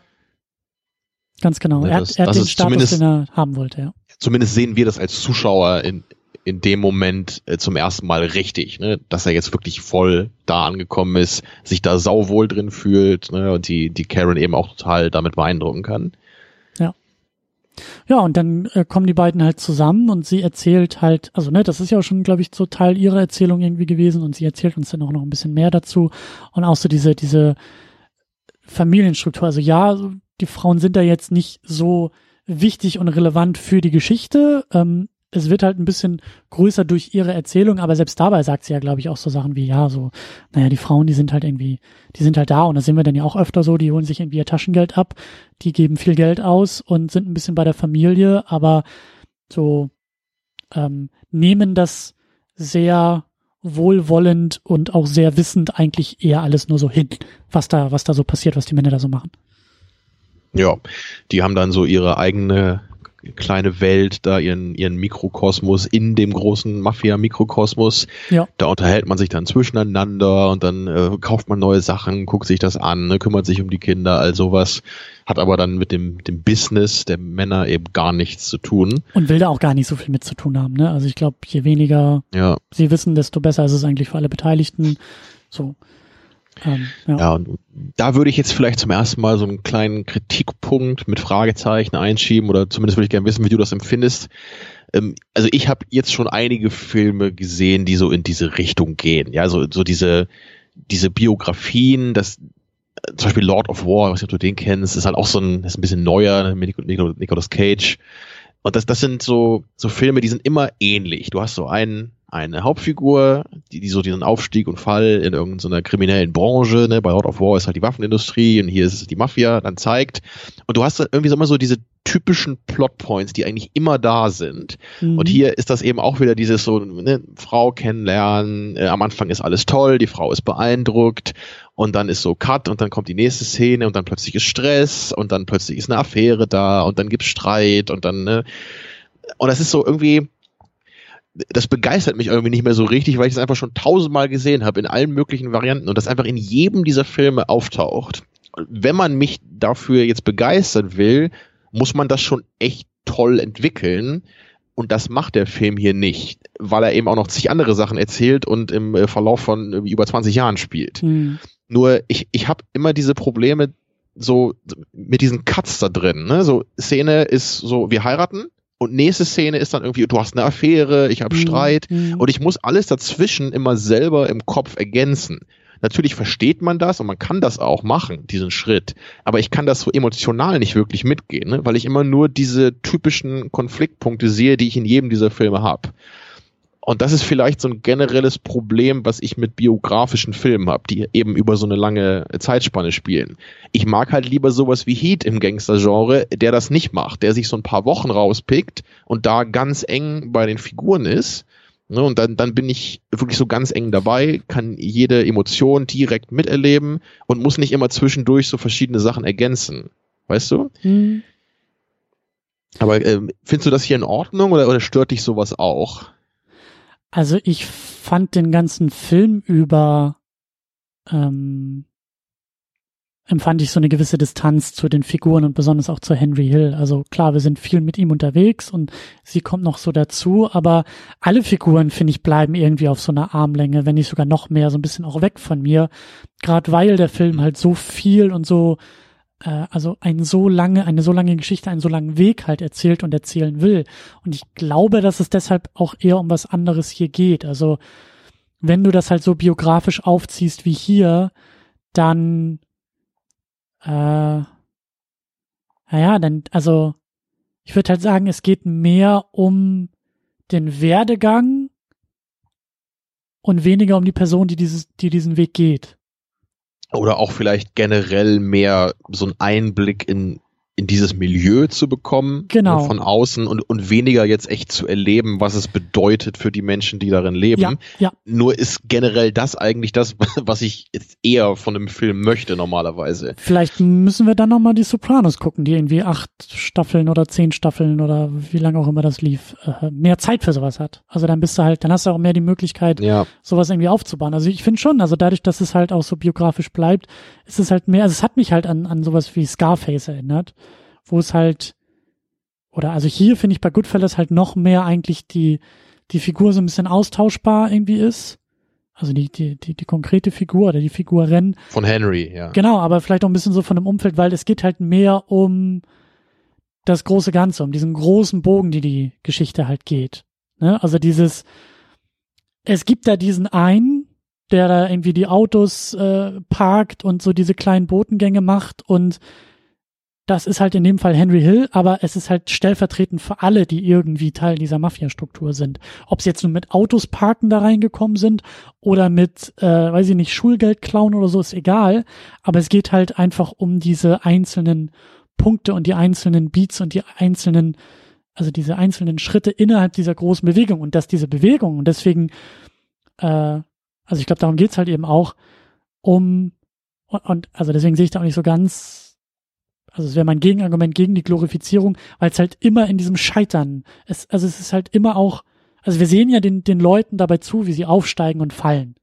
So, und das ist bei Scarface ja genauso gewesen und das scheitert halt immer, da kommen wir auch noch drauf zu sprechen, es scheitert halt immer an den Typen, an den Typen wie Joe Pesci, der so diese lose Schraube in einem, in einem Triebwerk ist. Es scheitert halt immer am, an der Überheblichkeit, am Größenwahnsinn, am Egozentrismus der, der, der einzelnen Leute.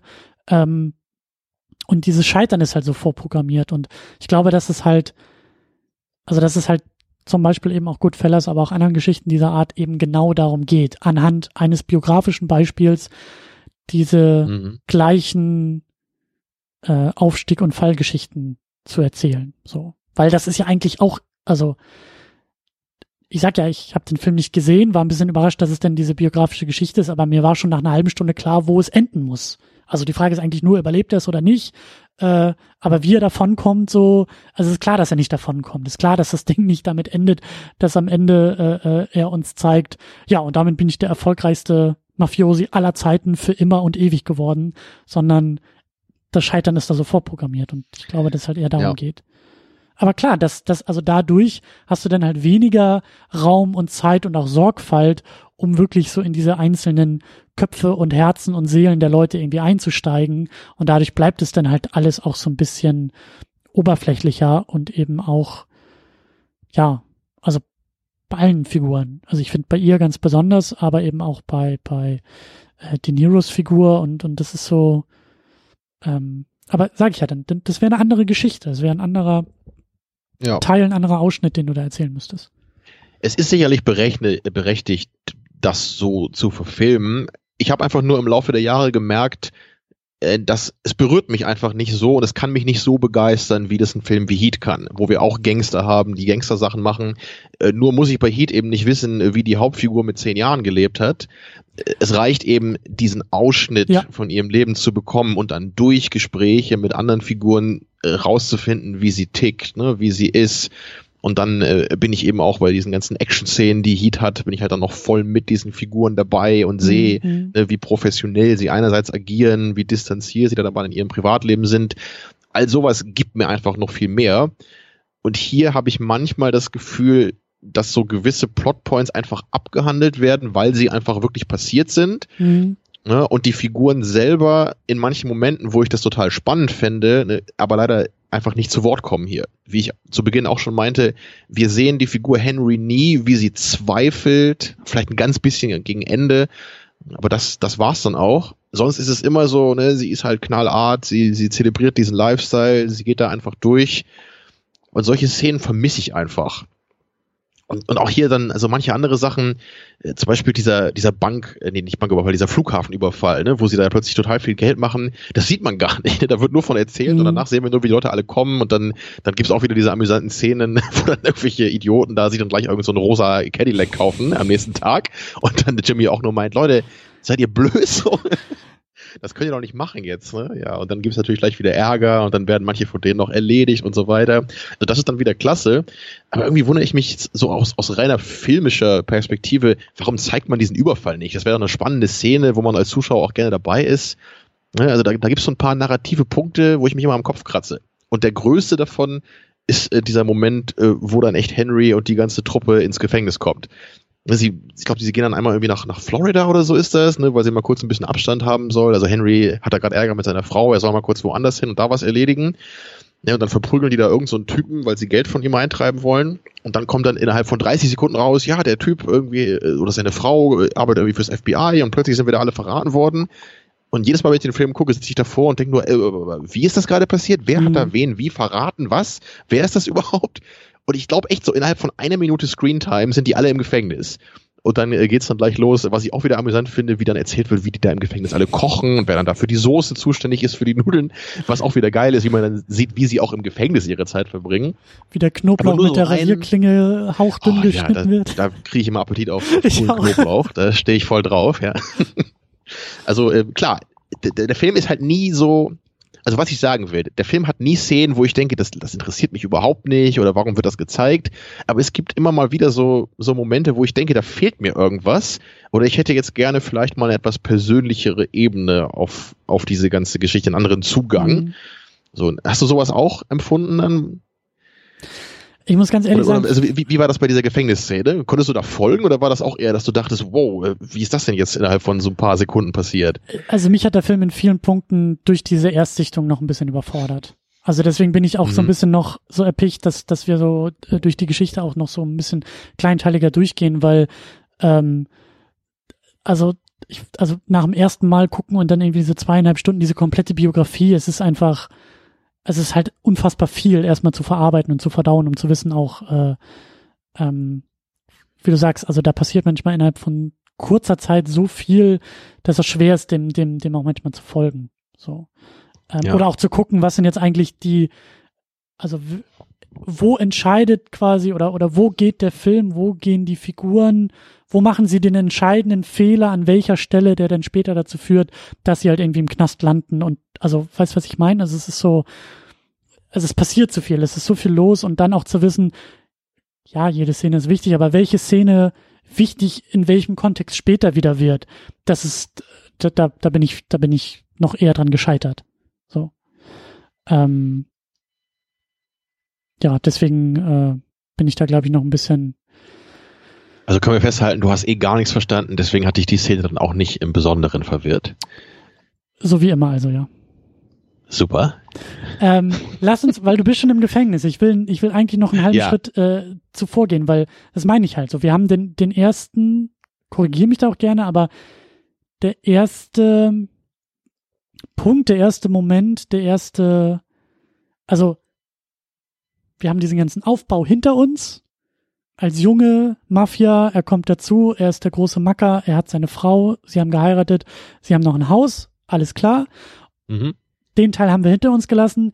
Jetzt beginnt eigentlich der Teil der Eskalation, also eigentlich auch ja. immer irgendwie Teil dieser Geschichten und dieser, dieser Aufstiegsgeschichten, weil jetzt beginnt nämlich der Aufstieg zu stocken und zu, äh, sich, sich, sich zu ändern und, und zu wandeln. Und da, das meine ich halt so, da will ich ein bisschen gucken, was genau, wo, wo sind jetzt welche Fehler gemacht worden. Und ich würde halt sagen, dass, weil das auch die Öffnungsszene ist, dieser, dieser Prolog, dieser äh, Sprung eigentlich schon in spätere äh, Passagen. Also, wir haben halt dann diese Szene in der Bar, in der Joe Pesci halt total durchdreht. Ja, die, auch eine meiner absoluten Lieblingsszenen aus dem Film. Das, das ist so perfekt, wie die Figur hier ne, auf den Punkt gebracht wird. Ja, also Tommy kommt da rein und dann ist da eben dieser andere, dieser andere Made Man, ne, der da irgendwie, ich weiß gar nicht, warum der da ist. Ich glaube, der ist irgendwie gerade da neu die, zumindest haben die sich lange nicht mehr gesehen, aber kennen sich von früher doch. Ne? Und dann sagt dieser Typ nur, ach Mensch, hier Tommy, du hast doch früher immer noch hier Schuhe geputzt im Viertel. Und das hört Tommy natürlich überhaupt nicht gerne, wenn der andere mhm. da so mit ihm rumalbert vor den ganzen Leuten. Und er ist ja auch mit seinem schicken Anzug und sagt nur so, hey, hier, ne, also das war vielleicht früher mal, aber ich äh, putze hier bestimmt keine Schuhe mehr. Ne? Und dann äh, denkt man erst so, ja gut, dann, dann sagt er, ja, hier, sorry, war nicht so gemeint. Und dann trinken wir alle einen aufs Haus hier. Und dann ist dann wieder so ein paar Sekunden Stille. Und dann sagt er dann trotzdem nur wieder, aber wenn du nachher nach Hause kommst, dann kannst du wieder weiter deine Schuhe putzen oder irgendwie sowas. Mhm. Ne? Und dann rastet Tommy natürlich sofort völlig aus. Ah, das ist einfach nur klasse da. Tja, und dann, dann äh, kurze Zeit später ne, erledigen die den Typen dann echt in der Bar auf, auf die brutalste Weise, denken, wie man sich das vorstellen kann. Ne? Also sie treten da immer, also Jimmy und Toby treten da immer aufs Gesicht ein von dem. Ne? Danach müssen sie dann irgendwie beseitigen.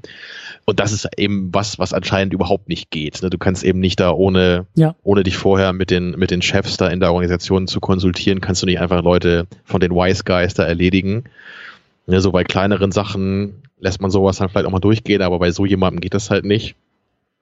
Und ja, und da sieht man dann eben, da wird, das wird Tommy dann ja letztendlich auch zum Verhängnis, ne? weil irgendwann später äh, finden ihn ja dann diese Leute, die Anhänger von dem anderen Boss da und, und erledigen ihn dann später. Ähm, aber ja, das stimmt. Das ist der Beginn der Eskalation, wo man merkt, es ist nicht alles immer nur so locker und problemlos, ne, dieses Gangsterleben. Vorher war es ja echt so ein, so, ein äh, so, so wie so eine Linie, die immer nach oben zeigt. Ne? Es geht genau. konstant genau. weiter nach oben. Henry wird immer erfolgreicher, kriegt immer mehr Geld, äh, hat jetzt geheiratet, hat auch seine Affären, alles ist super. Aber ab dem Punkt beginnt es eben langsam, dass, äh, dass das alles einbröckelt. Und dann war es doch auch so, dass sie gleich irgendwie wieder ausgraben mussten, oder? Da war doch irgendwas. Genau, sie haben die da irgendwo im Wald verbuddelt und dann kam, glaube ich, raus, dass da irgendwas gebaut werden soll in den nächsten Monaten. dann müssen sie halt wieder in den Wald fahren, äh, was dann auch wieder so eine skurrile Dimension hat. Das ist dann auch mit so einem ganz coolen Licht gefilmt und dann Henry übergibt sich da halt schon, ne, weil sie da irgendwie die Leichenteile ausbuddeln. Und Tommy meint nur, here, I have an arm and here's a leg. ja. Wundervoll, ja. ja. Das, äh, das ist, haben wir noch gar nicht erwähnt, der, der Musikeinsatz ist ja auch so wie, wie oft bei Scorsese hier so, dass da auch immer so, so zeitgenössische Stücke gewählt werden aus den jeweiligen Zeiten, aber oft auch welche, die so einen gewissen Kontrast zu dem haben, was wir eigentlich gerade sehen. Um, um da auch wieder so diese schwarze Komödie, diese Dimension reinzubringen. Mhm. Also manchmal hast du da so einen, so einen lockeren Popsong aus der Zeit, aber wir sehen irgendwie eine, eine brutale Szene eigentlich und, und, solche Dinge. Und das gefällt mir durchaus. Ich, ich mag das sehr gerne, wenn, wenn mit Musik so gespielt wird, dass da der, der Kontext ein bisschen geändert wird ne, zu dem, wie der Song eigentlich klingen würde. Hm. Ja, und dann, also mit dieser ganzen, mit diesem Mord und auch mit diesem also weil der Typ, den sie da umgelegt haben, ja irgendwie auch Teil der, der, der Mafia war, beginnen ja dann auch so nach und nach diese Lügen, glaube ich, ne? Das war doch irgendwie, dass der, wie hieß er, Pauli, glaube ich, ne? So, den müssen sie doch langsam genau. anlügen, weil Henry weiß halt, wo der Typ abgeblieben ist und was mit ihm passiert ist. Er ist nämlich tot. Und ich glaube, da, da, da ging es doch auch irgendwie schon so los, ne? Dass das dann über diese Lügen und über das Lügenkonstrukt so, also Eskalation über den Mord, aber weitere dauerhafte irgendwie Eskalation, weil der muss jetzt irgendwie vertuscht werden und es muss gelogen werden. Und dann kommt, glaube ich, auch, war, war das diese Flughafengeschichte mit dem, mit den Drogen, also dass dann irgendwie mehr und mehr Drogen irgendwie auch ins Spiel kommen? Kokain vor allen Dingen? Das ist dann der Beginn, wo, wo die drei eben ihren Alleingang gehen letztendlich, ne? Wo Tommy Henry und Jimmy jetzt auf eigene Faust da auch mhm. ihre kriminellen Machenschaften durchziehen, ne? weil das haben wir vorher ja immer gesehen. Als er da zum ersten Mal einmal äh, ein bisschen mehr Geld gemacht hat, dann hieß es ja gleich, natürlich gehen wir dann zu Pauli und er kriegt seinen Anteil und alles ist super, alle sind happy. Und als Henry dann aus dem Knast rauskommt, meinte dann Pauli auch hier, so was im Knast passiert ist, ist alles egal. Aber jetzt ist es vorbei mit den Drogengeschäften, ne? Sowas machen wir nicht. So, das äh, war ja bei, bei Godfather damals auch noch Thema, ne? Also diese, diese Distanz von den äh, Drogen, mhm. die am Anfang da ja in der Mafia, glaube ich, war. Naja, aber hier sieht man es dann, ne? er, erst sagt Henry Pauli halt nichts über diesen Vorfall da. Kann er halt auch nicht. Ich weiß nicht, ob er sich das selber vielleicht noch hätte rausreden können, weil er hat ihn ja nicht umgebracht. Mhm. Aber er hätte auf jeden Fall bedeuten müssen, dass er seine anderen beiden äh, engsten äh, Leute eben verraten muss. Naja, und das mit dem, mit dem Kokainhandel danach, äh, das macht er halt dann völlig auf eigene Faust und da kriegt Pauli natürlich keinen Anteil von, weil er das ja gar nicht will, dass sie damit handeln. Mhm. Ja, deswegen ab dann geht er eigentlich eher seinen eigenen Weg. Und da war doch dann, glaube ich, auch, äh, wie, also diese, ne, nämlich auch diese, diese Szene, die du schon auch beschrieben hattest, so das, war das irgendwie, nee, das, das was diesem Flughafendeal oder so, aber auf jeden Fall, dass, dass auch äh, die, die Typen drumherum anfangen, unvorsichtig zu werden. Ne? Also großer Deal irgendwie gemacht und der soll eigentlich vertuscht werden und diese Szene halt, wo äh, De Niro große Augen macht, also wo er da irgendwie jedes Mal, wenn er die Tür aufmacht, irgendwie ein anderes teures Utensil vor der Tür steht oder zur Tür reinkommt und alle sagen so, ja, aber das ist ja nur das eine Ding und der Wagen ist auf meine Frau zugelassen und so tun, als ob sie irgendwie klüger wären. Und ähm, ja. Ja.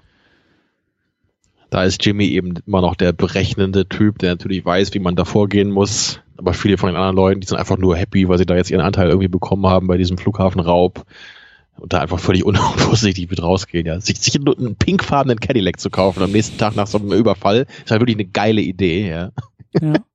ja und dann würde ich sagen, so, also ausgehend von dieser ganzen Eskalation oder von diesen, diesen Ereignissen, von diesen Schlüsselereignissen, ist es dann so der unweigerliche Abstieg, der danach folgt. Ähm, und ich glaube, das war doch irgendwie so, ich klär mich da gerne nochmal auf, aber De Niro war doch derjenige, also der, der äh, Jimmy, der doch, glaube ich, angefangen hat, sich da irgendwie die Leute nach und nach zu holen. Also Henry wusste, dass er bei Jimmy auf der Liste steht. Ja, genau, weil er, er wollte dann echt auf Nummer sicher gehen. Und dann haben wir ja auch da irgendwo in dem Bereich, äh, glaube ich, Samuel L. Jacksons großen Auftritt, ne? Ja wo den, den aber Tommy, glaube ich, erledigt. Ja, also da, da fängt es dann langsam an, dass diese schöne kleine Welt ne, immer, immer weiter zusammenbricht und dann viele Leute einfach erledigt werden zur Sicherheit. Mhm.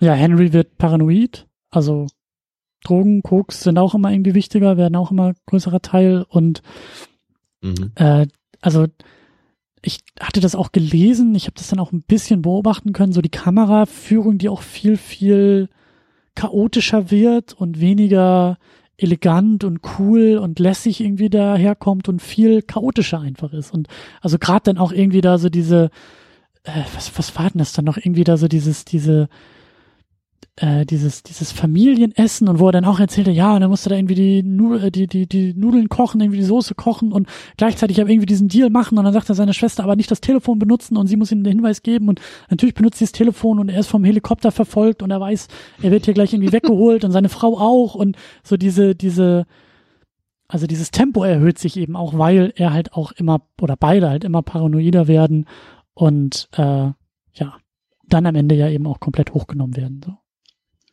die Sequenz äh, gibt's dann gegen Ende, ne, wo, wo man so, so ein so Tagesablauf quasi von ihm genau. miterlebt, ne, wo er alles Mögliche planen muss.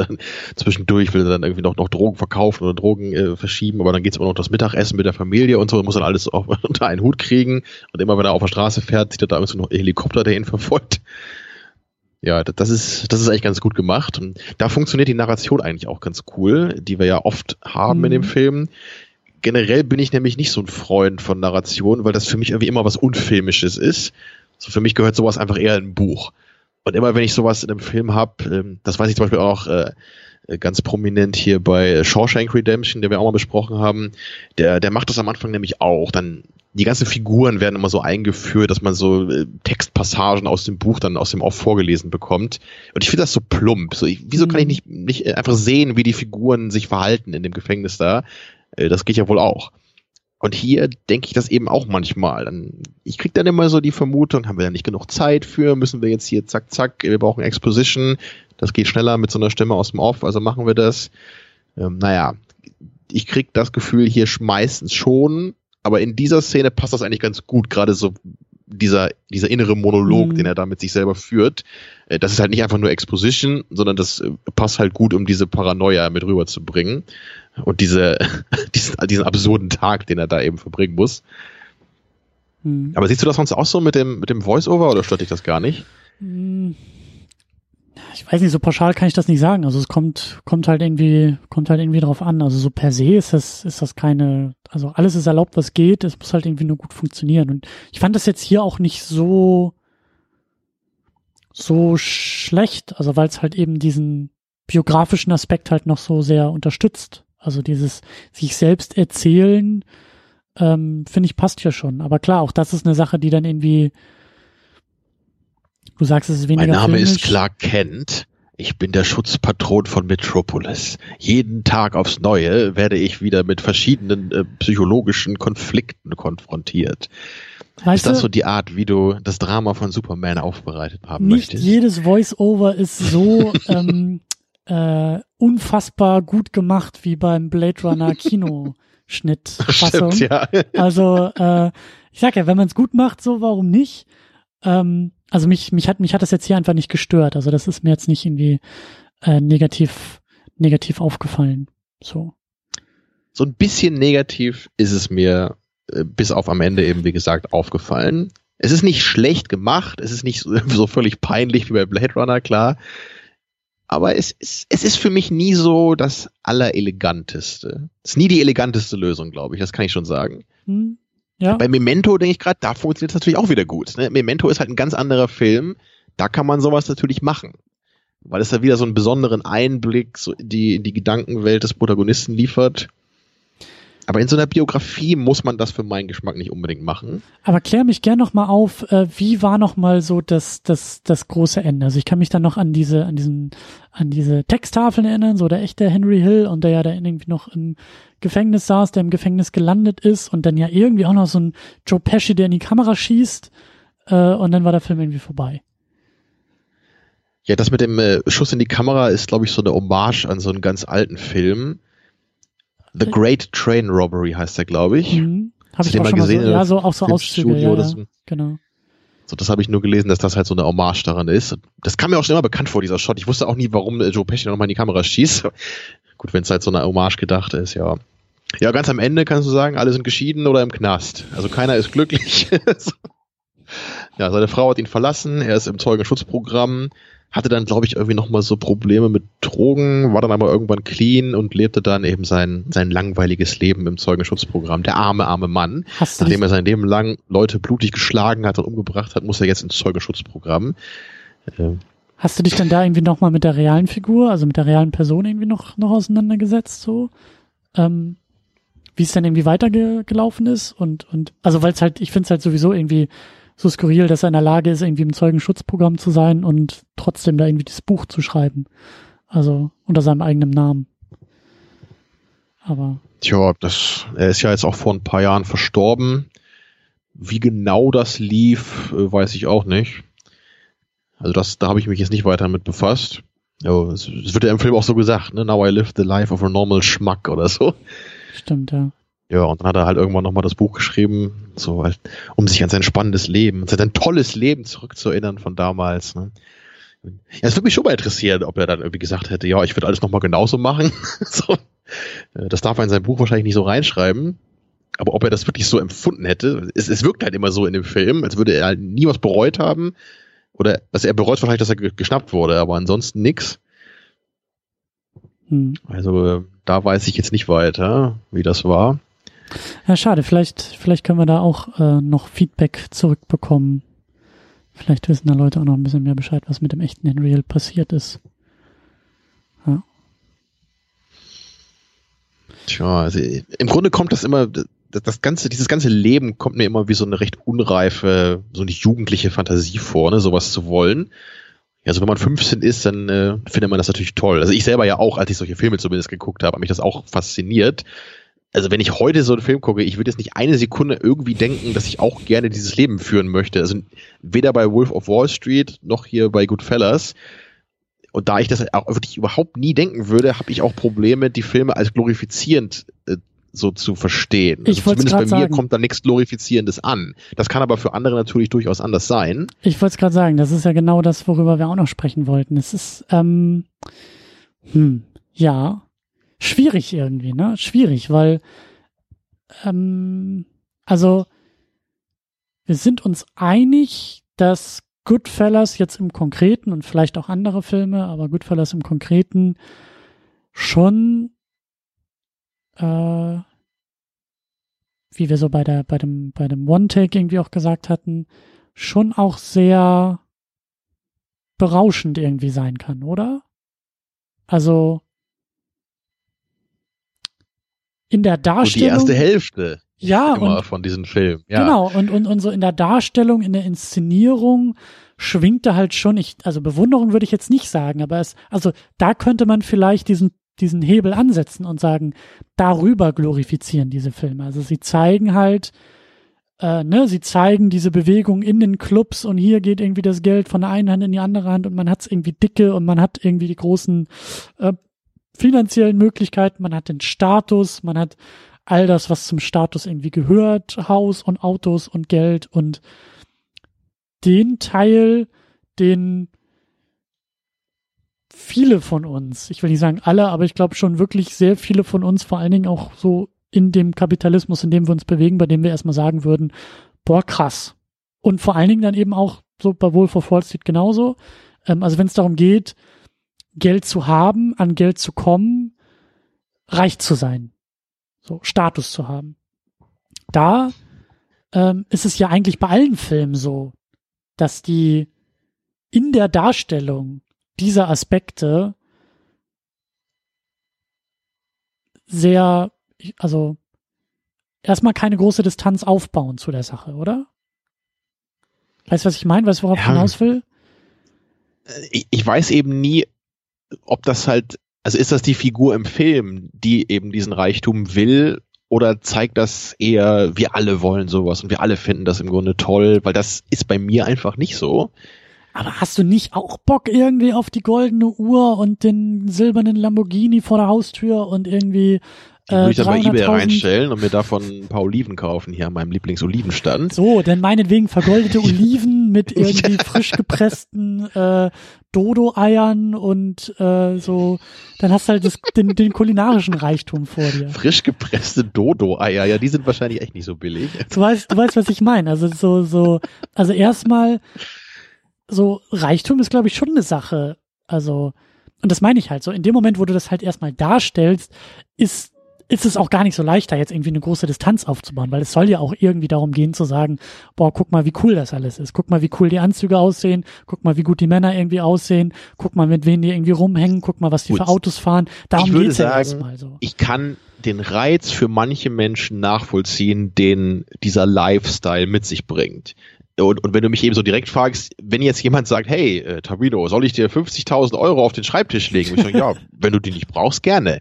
Aber ich habe jetzt nicht diesen Drang, dass ich mir irgend so einen tiefer gelegten BMW, äh, BMW kaufe hier und irgendwie in das Gangster-Business einsteige oder so. Das ist halt nichts, was mich jetzt Naja, fasziniert. naja, also das, das meine ich jetzt auch nicht, aber ich meine jetzt erstmal so, so, so, so losgelöst wie möglich. Ich glaube schon, dass so diese, diese Statussymbole erstmal, ähm, also am, am, am ehesten irgendwie funktionieren. Also, dass du einfach nur durch das Abbilden, durch das Zeigen dieser Sachen, ähm, also, ähm, also, dass, dass die Darstellung, dass die Inszenierung, dass das Abbilden dieser Sachen halt so vermeintlich unkritisch passiert. Ja, also da geht's ja nicht darum, dass es dann irgendwie, also die, die Status, der Status selbst wird ja erstmal gar nicht so kritisch irgendwie hinterfragt, sondern erstmal abgebildet. Und da kann man, da finde ich schon, dass man dann auch in die Diskussion halt kommen kann und sagen kann, naja, aber ist dieser Aspekt nicht irgendwie totale Glorifizierung? Die Autos sind nie kaputt, die Anzüge kriegen nie irgendwelche Flecken, also es ist immer einseitig positiv irgendwie dargestellt und verhandelt. Und das ist jetzt der andere Punkt ich würde dann halt sagen, ja, aber dass der Kontext dieser ganzen Sachen, der Weg dahin, also in Verbindung mit Verbrechen, die halt auch als Verbrechen bezeichnet werden, die als Verbrechen dargestellt werden, wo dann vielleicht auch eine gewisse Glorifizierung irgendwie mitschwingen kann. Guck mal, wie cool sie sind, guck mal, wie gut sie sind, guck mal, wie fähig sie sind, irgendwie solche Dinge zu drehen. Aber da, da, ich finde ich schon, da, da krabbelt denn so langsam die Ablehnung und das Verwerfliche mit rein, weil das ist dann vielleicht eher wieder so eine Kopfsache, weil du ja mitnehmen musst, naja, aber du musst halt auch dran denken, dass sie das Ganze mit Drogenhandel machen. Und Drogenhandel ist alles andere als jetzt wahnsinnig, ähm, wahnsinnig gut wahnsinnig schön, wahnsinnig sinnvoll, wahnsinnig äh, richtig und korrekt. So. Und das meine ich halt. Und je mehr du halt diese Kontexte mitnimmst, und deswegen gibt's dann halt eben auch hier wieder so die Aspekte, die vielleicht nicht unbedingt originell sind, aber mit dazukommen, weil mit dem, also das Problem wird ja auch, der, also der Status wird ja dann zum Problem, wenn er eben selbst geglaubt wird. Ja, wenn die alle anfangen, ihre eigenen Lügen, die sie nach außen hin erzählen, selbst zu glauben und selbst in diesen Bildern irgendwie aufzugehen, plus dann halt eben in Verbindung mit den Drogen, die sie eigentlich nur verticken sollen, also das Problem quasi ins eigene Haus holen, das sorgt ja immer dafür, dass sie dann irgendwie fallen und das ist dann ja eben auch das, bei dem ich sagen würde, wo die Glorifizierung einfach aufhört, wo dann wirklich die bittere Realität dazukommt und sagt, du kannst diesen Schein halt niemals endgültig wahren. Du kannst halt einfach, also das sind halt Lügen, das sind halt Masken und die können halt nur scheitern. Und deswegen ist das halt auch immer Teil dieser ganzen Geschichte, dass dann Tony Montana am Ende dasteht, völlig zugedröhnt ist und sich selbst irgendwie für den größten aller Zeiten hält, um dann halt umgebracht zu werden. Also um dann halt daran zugrunde zu gehen und zu sterben. Und das würde ich halt auch bei anderen Filmen sehen. Das würde ich auch bei Wolf of Wall Street sehen. Aber das ist halt, also das passiert auf einer anderen Ebene als einfach nur die Darstellung von Geld, Macht und Status. Ja, ich glaube, ich weiß ungefähr, was du meinst. Ich könnte mir halt noch vorstellen, dass bei Scorsese manche Menschen vielleicht diese etwas poetischere Gerechtigkeit, wie wir die bei De Palma finden, vermissen. Weil ihm war mhm. das ja immer sehr wichtig äh, in seinen Geschichten, ne, so am Ende, über diese, wirklich diese Dimension so fast dieses ne, aus der griechischen Tragödie, mhm. so was ihn ja auch inspiriert hat, so das da mit reinzubringen. Und das ist bei Scorsese eben weniger der Fall, Stimmt. weil hier ist äh, das, das schreckliche Ende eben, oh, ich bin jetzt im Zeugenschutzprogramm, muss nicht ins Gefängnis. Ne, oder bei Wolf of Wall Street, jetzt muss ich so gammelige Kurse äh, für abgehalfterte Geschäftsleute halten ja, wie unfassbar schrecklich für das Leben, was du hinter dir hast, ne? wie du unendlich viele Leute da betrogen hast. Als Zuschauer wünscht man der Figur ja eigentlich Schlimmeres, weil man denkt, äh, ne, das Stimmt. hast du nicht mal verdient hier. Stimmt, der Fall ist noch ich, relativ ja, weich, der da passiert bei Scorsese. Genau, und, und das ist sicherlich eine, eine Ebene, wo ich das verstehen kann, dass man da sich vielleicht fragt, wieso, ne, wieso äh, geht Scorsese dann nicht noch einen Schritt weiter vielleicht am Ende? Mhm. So, da kann man hier eben sagen, es war halt so, ne? Ist eine wahre Geschichte, bei Wolf of Wall Street ja auch so. Äh, ja, wäre dann vielleicht ein bisschen dick aufgetragen, wenn man das jetzt dann so ändert, dass dann Henry vielleicht am Ende dann irgendwie sterben würde oder auf brutalste Weise selbst umgebracht würde. Naja, also bei Scarface, ne, bei so einer fiktionalen Geschichte macht man das dann so. Vielleicht funktioniert das dann narrativ besser oder bringt den Punkt vielleicht ein bisschen rüber. Naja. Also ich, ich bin ja auch ähm, also ich finde es halt immer ein bisschen zu einfach zu sagen, na ja, in der wahren Geschichte war es aber auch so. Es zwingt ja niemanden Scorsese da nicht dann doch nochmal irgendwie, also Klar. es ist ja keine Dokumentation, die er gemacht hat, also er hat ja auch ja. an gewissen Ecken und Enden sich dann kreativer Freiheit bedient, so hält ihn mir auch niemand ab, das Ende halt ganz anders zu formulieren. Also wenn er wollte, könnte er seine filmischen Figuren auch härter bestrafen. Ich kann mich dran erinnern, bei Wolf of Wall Street hatte ich eben so das Gefühl, also das endet ja mit so einer mit so einer kleinen, also die Tür wird irgendwie wieder so aufgemacht. Ich hatte das Gefühl, dass, also er steht da ja auf so einer, auf so einer kleinen Mini-Bühne und muss da vor irgendwelchen Losern seine Nummer abziehen. Aber in dem Moment, wo die Leute wieder anfangen, ihm zu glauben, hatte das für mich so eine, so ein, so ein, so ein Effekt von, hier beginnt quasi die Geschichte eigentlich wieder von neuem. Ne? Also man, man kann sich halt vorstellen. Ich weiß noch, am Ende war das hier, verkaufen Sie mir diesen Bleistift oder genau. so, ne? So, so endete das. Aber ich weiß nicht mehr, wie, ob das, ob ich auch dieses Gefühl hatte, oder ob das eher einfach nur so ein Moment war wie, oh mein Gott, mit was für Versagern bin ich hier in einem Raum. Das kann ich einfach nicht mehr sagen, weil das zu lange her ist. Die müsste ich, müsste ich, müsste ich auch nochmal zurückgehen, aber zumindest hatte ich das irgendwie so, so in Erinnerung, weil, also, ich glaube, Scorsese macht das halt sehr bewusst so, dass er seine Figuren vielleicht auch so weich irgendwie oder vermeintlich weich fallen lässt.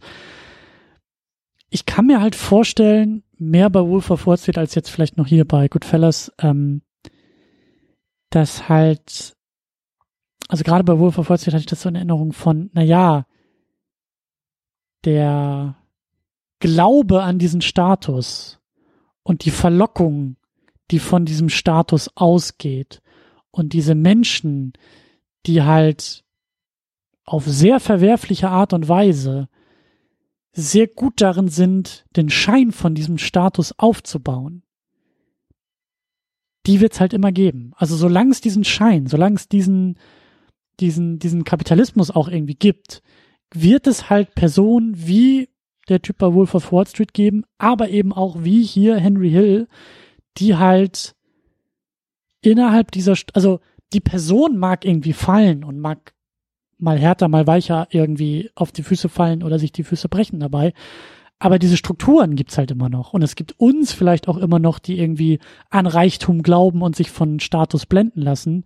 Und das macht dann diese Geschichten auch ein bisschen zeitlos oder, oder, oder, ähm, ne, das meinte ich halt. Also es geht ja hier gar nicht so sehr, zumindest nicht für mich, um diesen einen konkreten Menschen namens Henry Hill, sondern eher um die Mechanismen, die stellvertreten, also die beispielhaft an Henry Hill in diesen Sphären, in diesen, in diesen Welten irgendwie eigentlich immer wieder passieren.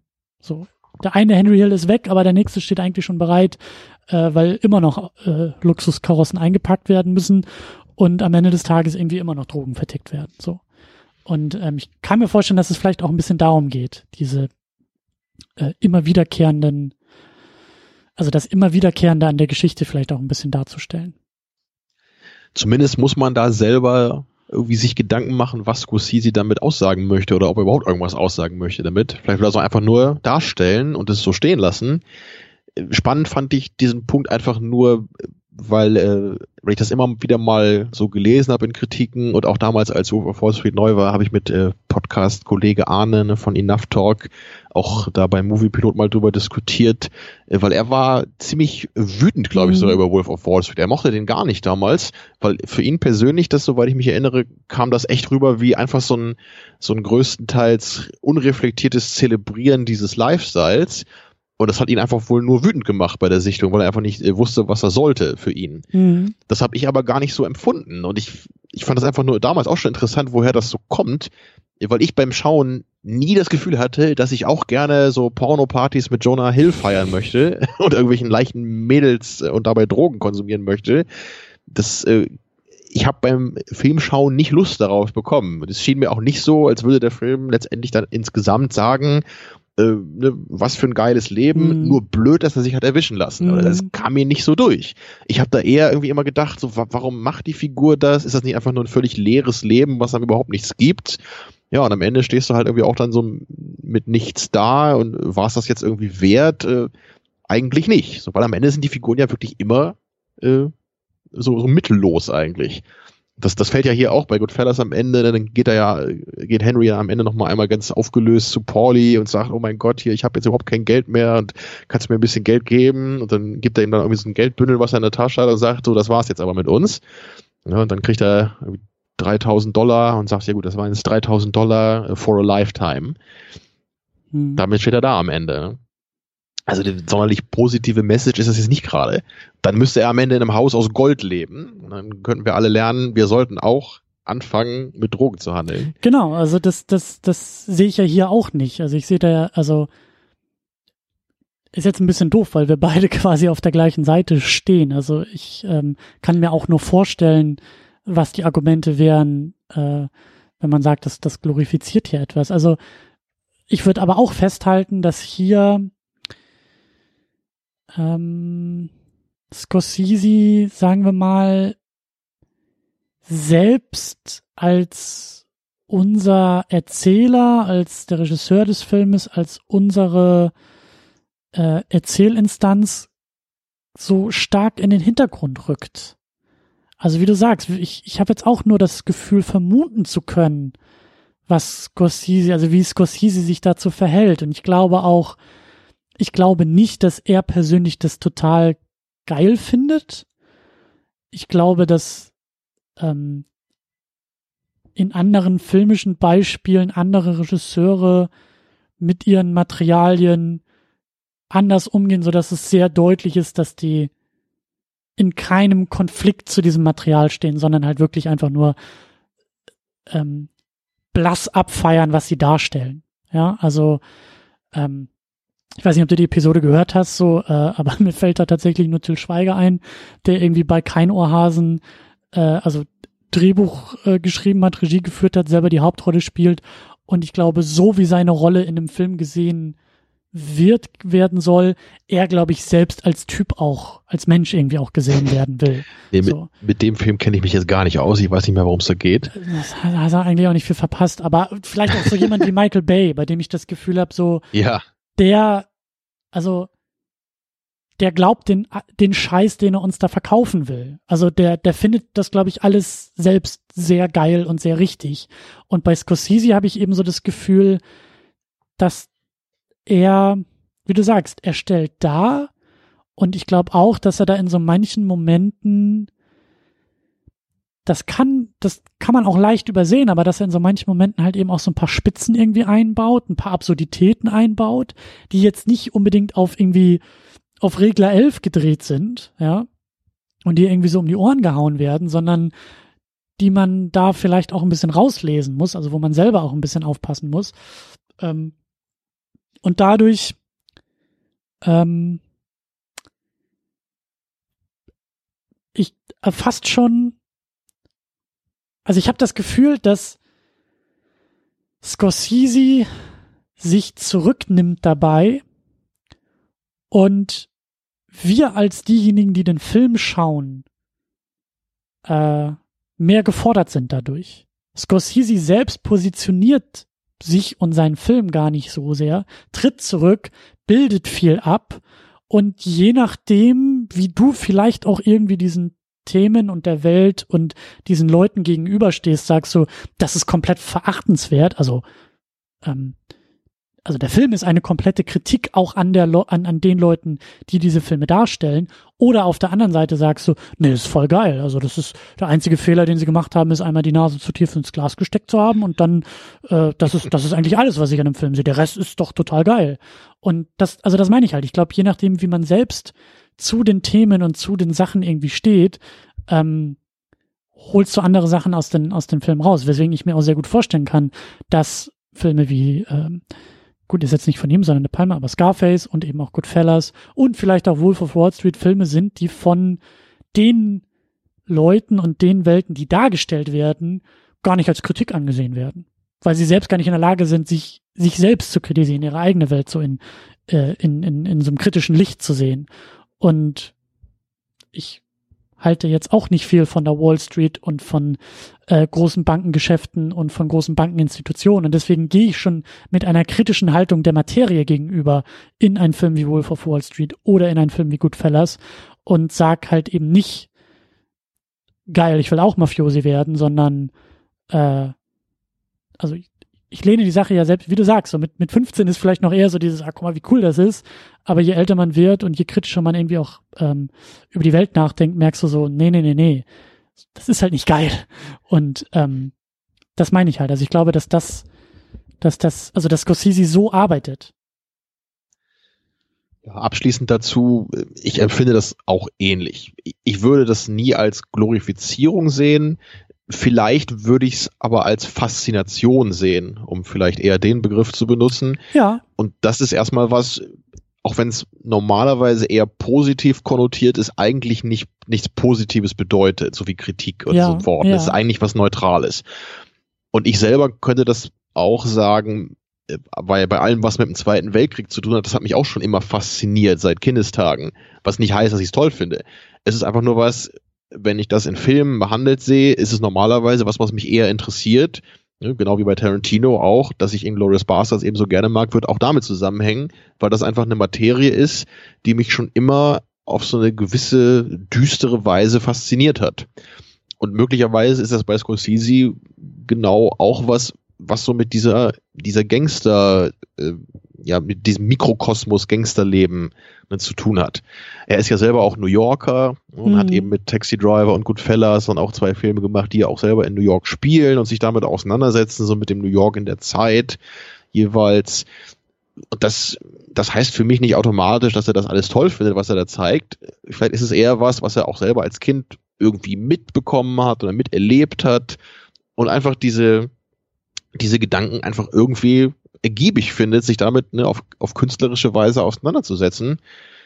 Ähm, ich, ich, ich sehe da in diesem Film jetzt weder eine klare Pro- noch Kontra-Positionierung.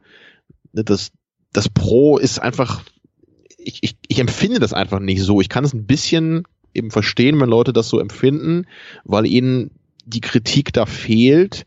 Aber ich persönlich gehe da irgendwie auch so ran, dass ich gar nicht den Wunsch habe, dass der Filmemacher hier noch mehr explizite Kritik reinlegt, weil die für mich so selbstevident ist. Mhm. Also du musst mir eigentlich nur äh, das Leben äh, von, mhm. von Leos Figur in Wall Street zeigen, äh, nicht in Wall Street, äh, in Wolf of Wall Street. Äh, das ist für mich Kritik genug an diesem Lifestyle. Da, da habe ich nie das Gefühl, so, so gut ist es aber gar nicht. Das ist eher nur so, oh mein Gott, wie kann man nur so ein erbärmliches, oberflächliches Leben führen und sich am Ende dann wundern, dass alles den Bach runtergeht. Das ist das, was ich automatisch da empfinde. Ne? Also, naja, ich hätte es wahrscheinlich eher noch dann ein bisschen zu dick aufgetragen empfunden bei manchen seiner Filme, wenn du am Ende dann noch kriegst, ja, hier, ne, und das ist auch wirklich alles fürchterlich und wie konnten wir das nur tun und, und was weiß ich. Das könnte ich mir sogar vorstellen, dass das dann äh, ne, gar nicht funktionieren würde, weil man denkt, warum wird mir das gerade erzählt? Das ist doch offensichtlich. Wie das mhm. Voice-Over bei Platoon halt so ja, manchmal habe ich das Gefühl, im Krieg muss man seine äh, Ideale zurücklassen. Ach, ach wirklich, ja, danke. Äh, ich habe die letzte Szene auch gesehen. So, ne? da, da, da kommt dein Hass auf Voice-Over also auch noch her. Also, okay. Ja, bei Platoon ist das wirklich richtig fürchterlich. Das ist so ähm, äh, Blade Runner-Niveau fast. Mhm. Das, ist, das wirkt hundertprozentig wie, äh, wenn wir das nicht äh, wir erzählen, dann verstehen die Leute gar nicht, was die Szenen gerade bedeutet haben.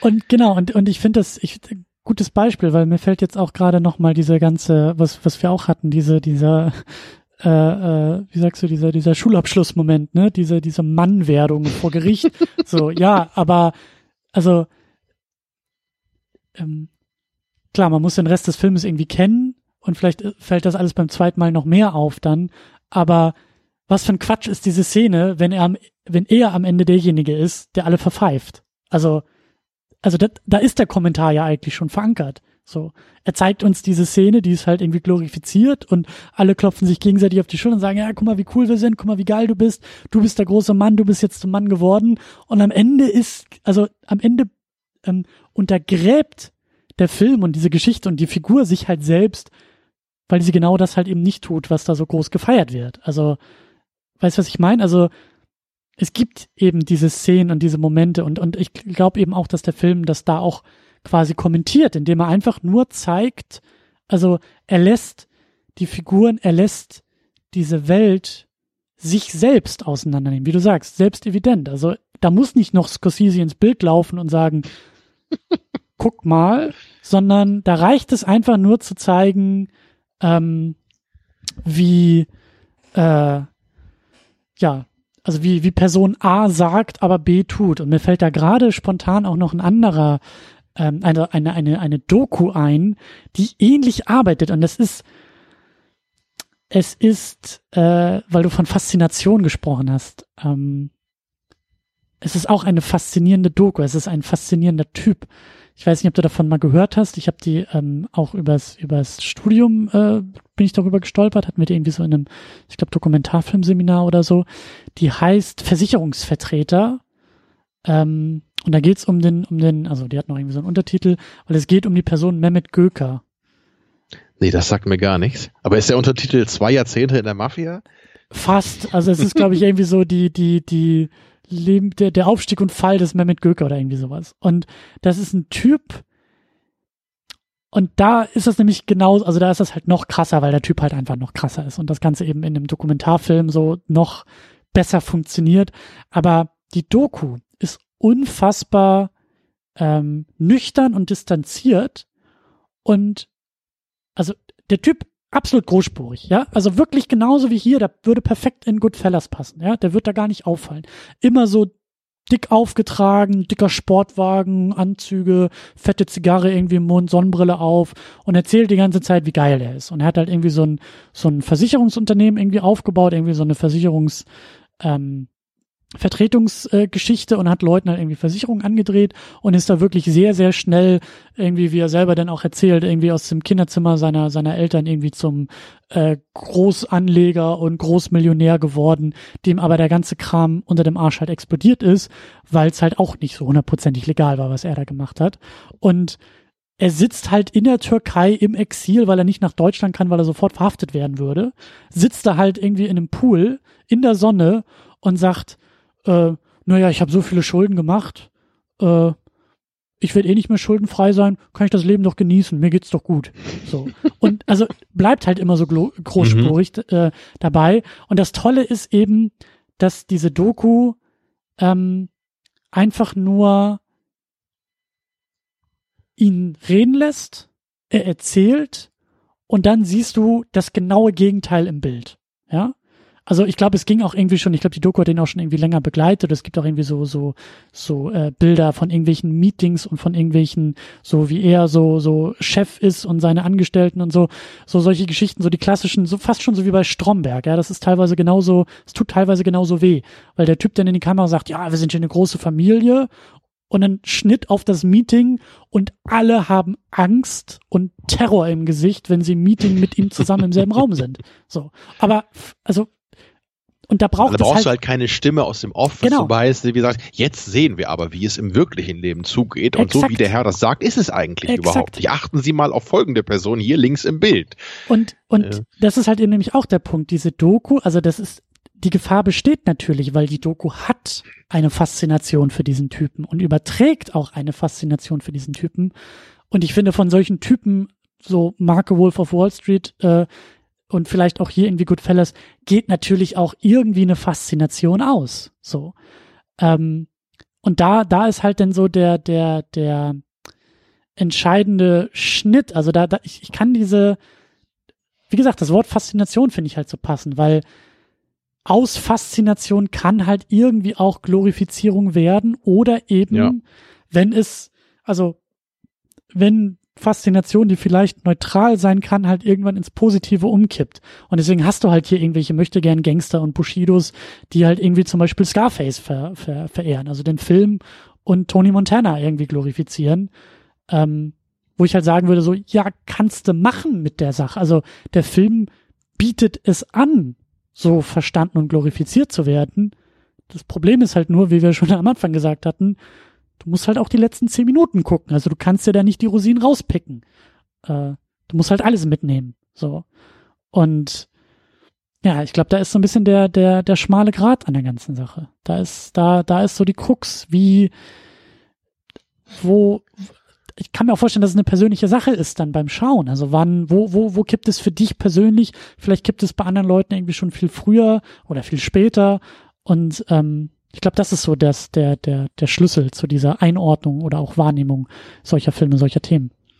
Ja. Es, ist, es war für mich damals einfach nur interessant, als ich damit Arne geschrieben habe, weil mir das vorher nicht mal so in den Sinn gekommen wäre, dass einen so ein Film wirklich wütend machen könnte in der Weise. Mhm. So, das habe ich bei Transformers verstanden, weil ich dann selber wütend wurde. Wenn ich denke, ich gucke hier gerade einen Militärwerbespot, ne, dann, mhm. dann habe ich auch solche Gefühle. Aber bei Scorsese, da, da denke ich eher, hm, vielleicht ist es nicht so deine Wellenlänge oder so, aber da richtig wütend zu werden, weil man denkt, das sei nur so Zelebrieren dieses Lebensstils, hätte ich mir vorher nicht so vorstellen können. Ich, ich muss aber auch dazu sagen, also wir wollten ja noch ein bisschen über Scorsese äh, noch, noch sprechen. Ähm, wie gesagt, ich hatte ja am Anfang schon gesagt, für mich ist er, und er kommt jetzt auch irgendwie langsam wieder ein bisschen zurück, so in meinem Kopf, ähm, es ist bei ihm das Thema Religion tatsächlich. Also diese, diese beiden Filme, also du hast jetzt gesagt, Silence hat dir nicht viel gegeben, fair enough, aber ich habe nämlich den Eindruck, also so haben beide Filme auf mich gewirkt. Silence und auch Last Temptation of Christ.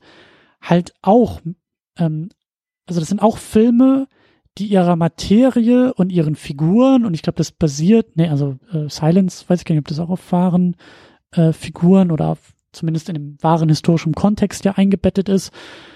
Also beides sind Filme, die fasziniert sind von ihren Geschichten und von ihren Figuren und von der Thematik des, der Religion, des Christentums, des Glaubens. Und deswegen haben die bei mir halt eben so gut funktioniert und, und sind mir irgendwie auch, also haben auf mich so gewirkt, weil ich eben nicht das Gefühl hatte, dass jetzt der Katholik Martin Scorsese zu mir predigt und sagt auf drei Stunden, warum ich jetzt irgendwie an Jesus glauben sollte und warum Jesus jetzt die Erlösung ist und die äh, ähm, Weisheit letzter Schluss, sondern weil ich selber das Gefühl hatte, dass ein Martin Scorsese, der auch im Jahr 2016 nicht der jüngste war, also auch eine gewisse, ein gewisses Alter und vielleicht auch eine gewisse Langlebigkeit in dieser Thematik schon mit sich bringt, dass der immer noch nicht weiß, was der glauben soll, dass der immer noch nicht weiß, wie er selbst zu diesen unfassbar komplexen Themen steht und deshalb einfach nur, also dieses, diese, diese Unentschiedenheit in seine Filme packt und ich genau an dieser Unentschiedenheit so wahnsinnig gut andocken kann. Genau das ist es, was für mich diese beiden Filme dann wieder so persönlich macht und warum ich da irgendwie so andocken kann. Und das sehe ich halt auch so ein bisschen bei Goodfellas und vielleicht auch bei anderen Filmen, dass Scorsese auch da halt nicht, also seine Filme sind kein Plädoyer für oder gegen etwas, sondern vielleicht auch eine sehr, sagen wir mal, äh, eine sehr unentschlossene und unentschiedene Auseinandersetzung mit Themen und Menschen und Figuren. Und das macht es dann für mich wieder komplexer, als die ganze Zeit irgendwie einen Film zu haben, der sagt, guck mal, wie scheiße die Mafia ist und guck mal, wie doof die Mafia ist, sondern es ist halt dieser, es ist so dieses Pendel, was er da irgendwie aufbaut. Siehst du das auch so? Ja, jetzt wo du das so sagst, klingt das durchaus zutreffend. Habe ich vorher jetzt explizit nicht so gesehen und Last Temptation of Christ kenne ich ja wie gesagt auch noch nicht. Ja, bei, bei Silence war das für mich einfach, ich, ich weiß auch nicht, da hat mir, glaube ich, der religiöse Zugang zu sehr gefehlt, um überhaupt diesen Konflikt zu verstehen. Mhm. Äh, ich habe mich da mit einem Kumpel auch mal drüber unterhalten. Wir haben das beide halt so gedacht. Das war so ein bisschen so, ja, dann sag doch einfach, dass du nicht an Gott glaubst und mach's trotzdem oder so. Also, ja. das, aber in dem Film, ich, also ich weiß schon, was das irgendwie da bedeuten soll in dem Film, aber ich habe diesen Konflikt einfach nie so richtig verinnerlichen können. So, dann, dann, dann steht da Andrew Garfield, dann war der doch, oder? Andrew mhm. Garfield? Andrew Garfield. Ja, ne? Genau, und, und äh, wie heißt der andere nochmal hier, den ich auch so gerne mag? Äh, Adam, Adam Driver, Driver. ja. Mhm. Genau, also von dem, von dem Cast her fand ich es auch cool. Aber dann später dachte ich, dann geht das da irgendwie immer und immer weiter und dann wird er da verhört und dann soll er wieder Gott abschwören, macht es aber nicht. Und ich, ich, ich war, es war leider einfach zu weit weg von meiner persönlichen Lebenswelt, um so richtig diesen Konflikt verinnerlichen zu können. Und naja, also ich weiß echt nicht, ob ich den noch mal gucken möchte. Das, ich fand den schon echt anstrengend. Also es hat mich halt nur, nur die, die geile handwerkliche Dimension hat mich da bei der Stange gehalten und dass ich die beiden Darsteller auch durchaus mag. Aber sonst inhaltlich, hm, ähm, naja. Ja, und bei den Gangsterfilmen, da habe ich eigentlich so, glaube ich, so gut wie alle gesehen. Und da, da geht das eigentlich auch immer schon so in die Richtung, wie du das gerade beschrieben hast. Taxi Driver ist vielleicht ein bisschen anders noch. Ne? Das ist nicht so ein richtiger Gangsterfilm.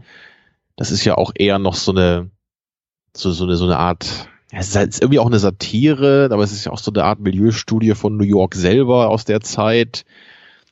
Also da steckt für meinen Geschmack noch ein bisschen mehr drin, als jetzt nur, nur in Anführungsstrichen, ne, zu zeigen, hier, das war so die Mafia-Welt äh, von damals, sondern der hat für mich noch ein bisschen mehr Aussage, glaube ich auch. Mhm. Also ich würde jetzt mal so sagen, Taxi Driver hat für mich jetzt von den Filmen, die ich kenne, von ihm eigentlich so die stärksten Aussagen noch. Allein die Figur von Robert De Niro ist halt schon so, so cool und was die eigentlich, also was diese Figur eigentlich schon über die Gesellschaft sagt, in der sie ist, ist ja auch schon, schon irgendwie eine Aussage. Ähm, ja, und dann gibt's halt noch ein paar andere Filme, die jetzt nicht so direkt was damit zu tun haben, wie halt Shutter Island zum Beispiel, der ja jetzt mhm. eher da rausfällt, würde ich jetzt mal sagen. Den fand ich okay. Ich fand den aber irgendwie ein bisschen vorhersehbar. Also, ähm, gut, der ist jetzt ein paar Jahre alt, aber also, ich meine, dass das in einem Film, der in irgendeinem so Mental Asylum spielt, dann irgendwie die Auflösung ist, dass. Spoilerst du jetzt? Oh Gott, nein. Genau, ja. Spoiler Alert, dass äh, sich eine Figur irgendwie vieles nur eingebildet hat, ist für meinen Geschmack ein bisschen billig gewesen und irgendwie so die erste Sache, die ich vermutet hätte. Mhm. Ich kann jetzt nicht sagen, nach zehn Minuten wusste ich hundertprozentig, dass es so sein muss. Aber ich dachte halt sofort, hm, ist das jetzt die Auflösung? Ich hoffe nicht. Und am Ende war es dann irgendwie so und dann war es halt auch nur so, ja, wie üblich, sieht nett aus, aber naja. Naja, also es gibt so noch ein paar Filme, die da so rausfallen, glaube ich. Er hat ja auch diesen King of Comedy noch gemacht, den ich nie gesehen habe. Ist das nicht mit Robin Williams sogar? Könnte sein. Hm. Dann erinnere ich mich noch an diesen Billardfilm mit Tom Cruise, der Was? jetzt auch nicht wirklich da reinfällt. Color of Money. Achso. Ja, der ist eigentlich, der ist ganz unterhaltsam. Ist so ein, so ein netter Film, wo, wo äh, Tom Cruise da eben unter die Fittiche von so einem alten Billardprofi genommen wird und dann versuchen sie ihn irgendwie groß zu machen. Ist ganz nett. Aber naja. Also den, den Film, den ich als nächstes eigentlich nochmal wieder auffrischen will von Scorsese ist Raging Bull, weil den, wie gesagt, der ist, viele finden den ja auch am besten von, von seinen Filmen, so neben Goodfellas, ich da, da hört man immer beides. Taxi Driver ist natürlich auch ganz oben dabei, aber ich glaube, die meisten Leute so haben Raging Bull oder Goodfellas so als ihren Lieblings-Scorsese. Und deswegen muss ich Raging Bull echt nochmal auffrischen, um mal zu gucken hier. Also wäre eigentlich auch gut, wenn ich das vor vor Irishman noch schaffen würde, um da nochmal den Robert De Niro von damals ganz präsent zu haben. Hm. Würdest du denn auch sagen, dass du jetzt Lust hast, nochmal mehr äh, von den, also sowas wie Casino zum Beispiel, nochmal zu gucken von Scorsese, was jetzt nicht in diese religiöse Ecke geht? Oder ist das jetzt, würdest du nicht sagen, dass Goodfellas dich jetzt so voll äh, gepackt hat und Lust auf mehr gemacht hat, auf, auf diesen Scorsese? Also nochmal Gangs of New York rausholen, nochmal Casino rausholen oder so? Prinzipiell ja. Also Gangs of New York habe ich zum Beispiel, habe ich auch noch nicht gesehen. Ähm, ich glaube aber eher, dass ich jetzt auf den Irishman tatsächlich warten würde. Also so die, die, also das Interesse, so der, die, die Neugier ist auch mal wieder da. Aber ich glaube, da würde ich einfach bis November noch warten und dann den irgendwie mitnehmen und dann habe ich bestimmt auch erstmal wieder fünf Jahre meine Ruhe mit Gangsterfilm und Scorsese und so. Das ist so, weiß ich nicht, also Plus, man muss auch dazu sagen, ich habe jetzt auch das Gefühl, dass mit Goodfellas, also ich bin sehr satt geworden bei dem Film. Weißt du, was ich meine? Das ist so. Ja, das, das ist wahr. Der, der Bauch ist voller Nudeln jetzt erstmal. Genau, so. Der muss auch erstmal noch verdaut werden, die, die, die große Portion, aber es ist so, es ist jetzt nicht so, der ist sehr umfassend, sehr umfänglich, so der Film. Ja. Age of Innocence wollte ich auch immer noch mal gucken, wegen Daniel Day-Lewis den er auch gemacht hat. Aber meine Mutter meinte, der sei nicht so toll. Und sie kennt sich eigentlich aus bei so äh, romantischen äh, Filmen oder so aus diesen, sie mag halt auch so gerne so Jane Austen Filme und Bücher. Deswegen habe ich da auch schon ein paar mit ihr mal gesehen. Und wenn sie dann sagt, Age of Innocence ist nicht so gut, dann traue ich da eigentlich ihrem Urteil. Ich glaube, äh, The Aviator ja. musst du ja auch nicht weiter anschauen. Den habe ich auch als irgendwie recht zäh in Erinnerung. Recht lang. Ja, drei Stunden fast. Da ich inzwischen ja meine Meinung zu Leo immer mehr revidiere, dachte ich halt auch, ob ich den nochmal gucken will. Hm. Ja, die sind immer so lang von ihm. Der soll mal 90 Minuten Filme machen. Na, jetzt, wo er bei Netflix ist, hier, das, ich sag doch, dreieinhalb Stunden steht da. Wird immer länger noch, ja. ja. Ja. Naja, jedenfalls habe ich Bock auf Irishman. Ich, ich will einfach mal sehen, was er jetzt noch macht, dass er halt nach so langer Zeit jetzt auch mal wieder zu dem Gangsterfilm zurückkommt. Also gut, Wolf of Wall Street war auch ein Gangsterfilm irgendwie, ne, aber nicht so richtig wie jetzt Goodfellas, meinetwegen. Aber der scheint ja wieder so richtig, ne, mit diesen, diesen äh, realen Gangstern sich dazu befassen und dann mhm. halt mit dem Cast und der Altmeister kommt zurück. Also ich hoffe mal, das wird nicht nur irgendeine so Reunion, wo alle alten Säcke so halb durchs Bild humpeln, sondern wirklich ein Film, der auch noch die Energie versprüht, die jetzt sowas wie Goodfellas hat. Und, und allen Weil das kann man dem Film wirklich nicht vorwerfen. Ne? Also Goodfellas ist ja, auch wenn er lang ist, ist er nie irgendwie langweilig, da ist ja immer, mhm. da passiert immer was, da gibt's immer Konflikt, ne? da ist immer was los. Mhm. Ähm, ja. Ich, also ich, ich bin da auch gespannt und ich bin vor allen Dingen auch ähm, gespannt, was das auch für, für Scorsese selbst bedeutet. Ne? Also Netflix mhm. und, und Scorsese und 100 Millionen und der teuerste Netflix-Film und vor allen Dingen 100 Millionen ist halt also definitiv so, so äh, Kinobudget und Kinoniveau und ähm, also das macht halt auch nochmal ähm, in dieser ganzen ja, in diesem ganzen Hollywood-Business, glaube ich, auch nochmal irgendwie ist das nochmal die nächste Eskalationsstufe, so im Grunde genommen. Ähm, Wirkt das nicht für dich auch so ein bisschen wie sowas, so ein Projekt, mit dem man seine Karriere vielleicht beenden möchte? Das könnte ich mir durchaus vorstellen, weil der Mann geht immerhin auch auf die 80 zu. Also ähm, ich, ich würde mich nicht wundern, wenn er danach sagt, äh, Leute, ähm, das war's von mir. Ich glaube, ihr habt genug Filme bekommen und äh, jetzt äh, genieße ich noch ein bisschen meinen Ruhestand. Sehr nicht, dass ich mir wünsche, Theorie. aber ähm, ich könnte es mir vorstellen. Also ich würde mich jetzt nicht überraschen. Also zumindest in der in der äh, IMDb sind noch weitere Sachen äh, angekündigt, die er noch so vorhaben könnte. Ähm, was ich ja eher interessant finde, ähm, ja, hier, äh, Roosevelt, äh, Theodore Roosevelt Biopic mit Leonardo DiCaprio in der Hauptrolle. Das ist halt Scorsese. Ähm, aber. Er macht immer das Gleiche. Er kann nur mit Leo oder mit Robert. Also ich, ich frage mich halt, ähm, also aus, einfach nur aus diesem Produktionskontext finde ich das halt sehr spannend, weil ich glaube, er musste echt kämpfen um Silence. Also ich hatte auch gehört, dass das Ding irgendwie 30 Jahre in der Schublade rumlag und so ein Film, der irgendwie mit, mit großen, großen Schmerzen überhaupt irgendwie erst entstanden ist, weil den niemand finanzieren wollte. Und ich glaube, der war auch nicht der große Knaller irgendwie an der Kinokasse. Und das Kino verändert sich ja sowieso in den letzten Jahren halt sehr, sehr krass, was halt die Spielregeln des Kinos einfach sind. So, was Budgets angeht und wenn Scorsese sagt, ich brauche 100 Millionen für einen Gangsterfilm mit De Niro und, und Al Pacino, dann hätte da irgendwie vor 20 Jahren wäre jede Kasse aufgegangen, hätte gesagt, hier bitte. Und jetzt geht das, glaube ich, auch einfach gar nicht mehr. Also ich glaube, The Irishman ist ein Film, der, den kein Filmstudio der Welt freiwillig machen wollen würde. In, in den Größenordnungen. Und dass halt eben jetzt Netflix da einsteigt und sagt, jo, wir haben das Geld und wir wollen äh, diesen Film und diese Namen und vor allen Dingen auch so hier im Oscar-Rennen das Ganze vielleicht noch positionieren. Das macht es auch noch mal ein bisschen spannend.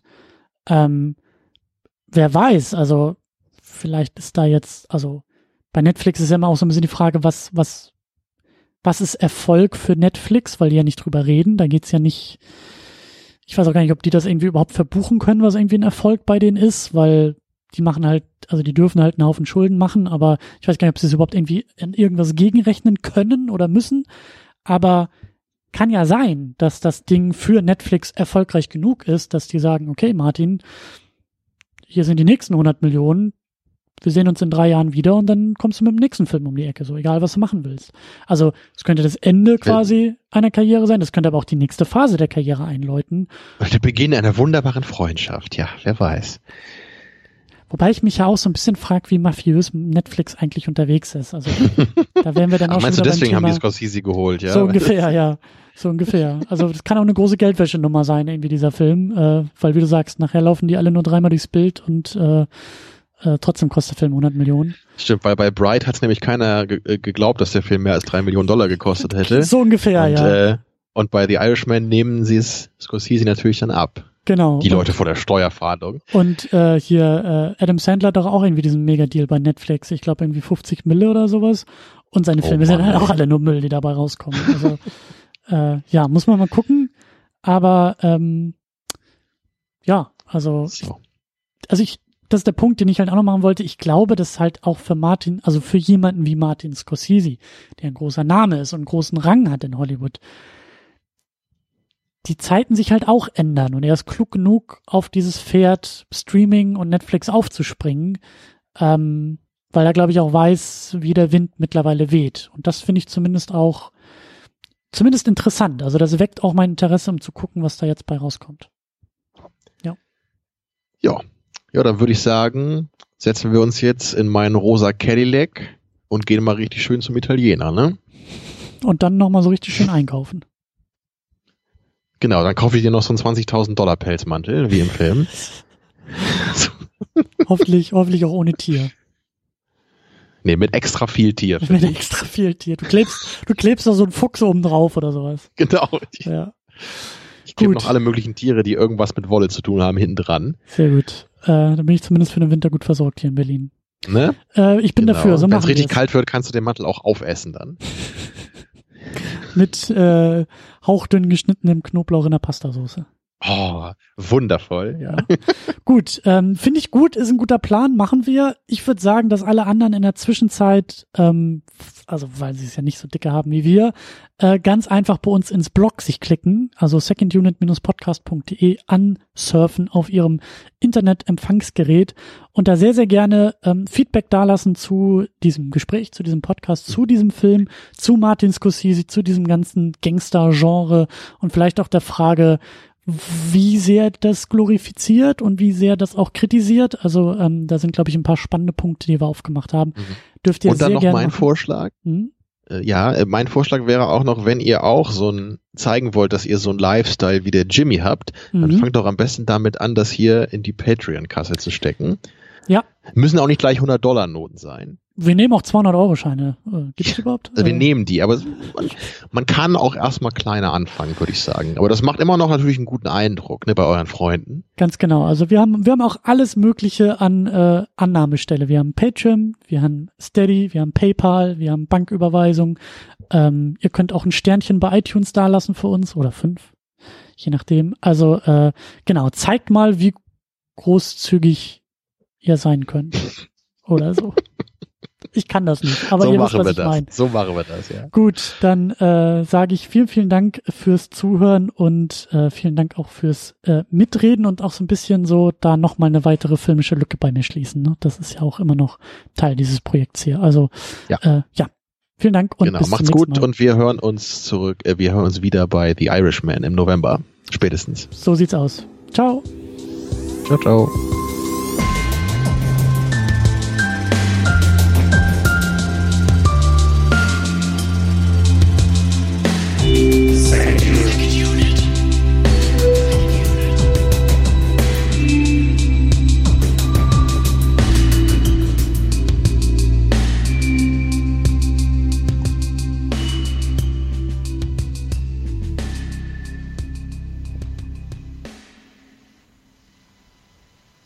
Die Second Unit ist das Ergebnis harter Arbeit.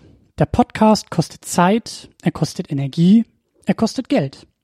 Deshalb könnt ihr unsere Arbeit auf Patreon und auf Steady unterstützen. Viele, viele wunderbare Menschen machen das bereits. Jonas Mapace, Rochus Wolf, Alex, James Vermont, Cedric Schmidt, Michi W., Jan Reppin, Fabian Yu und Matthias Denecke. Darüber hinaus könnt ihr auch das Second Unit Premium Paket abonnieren.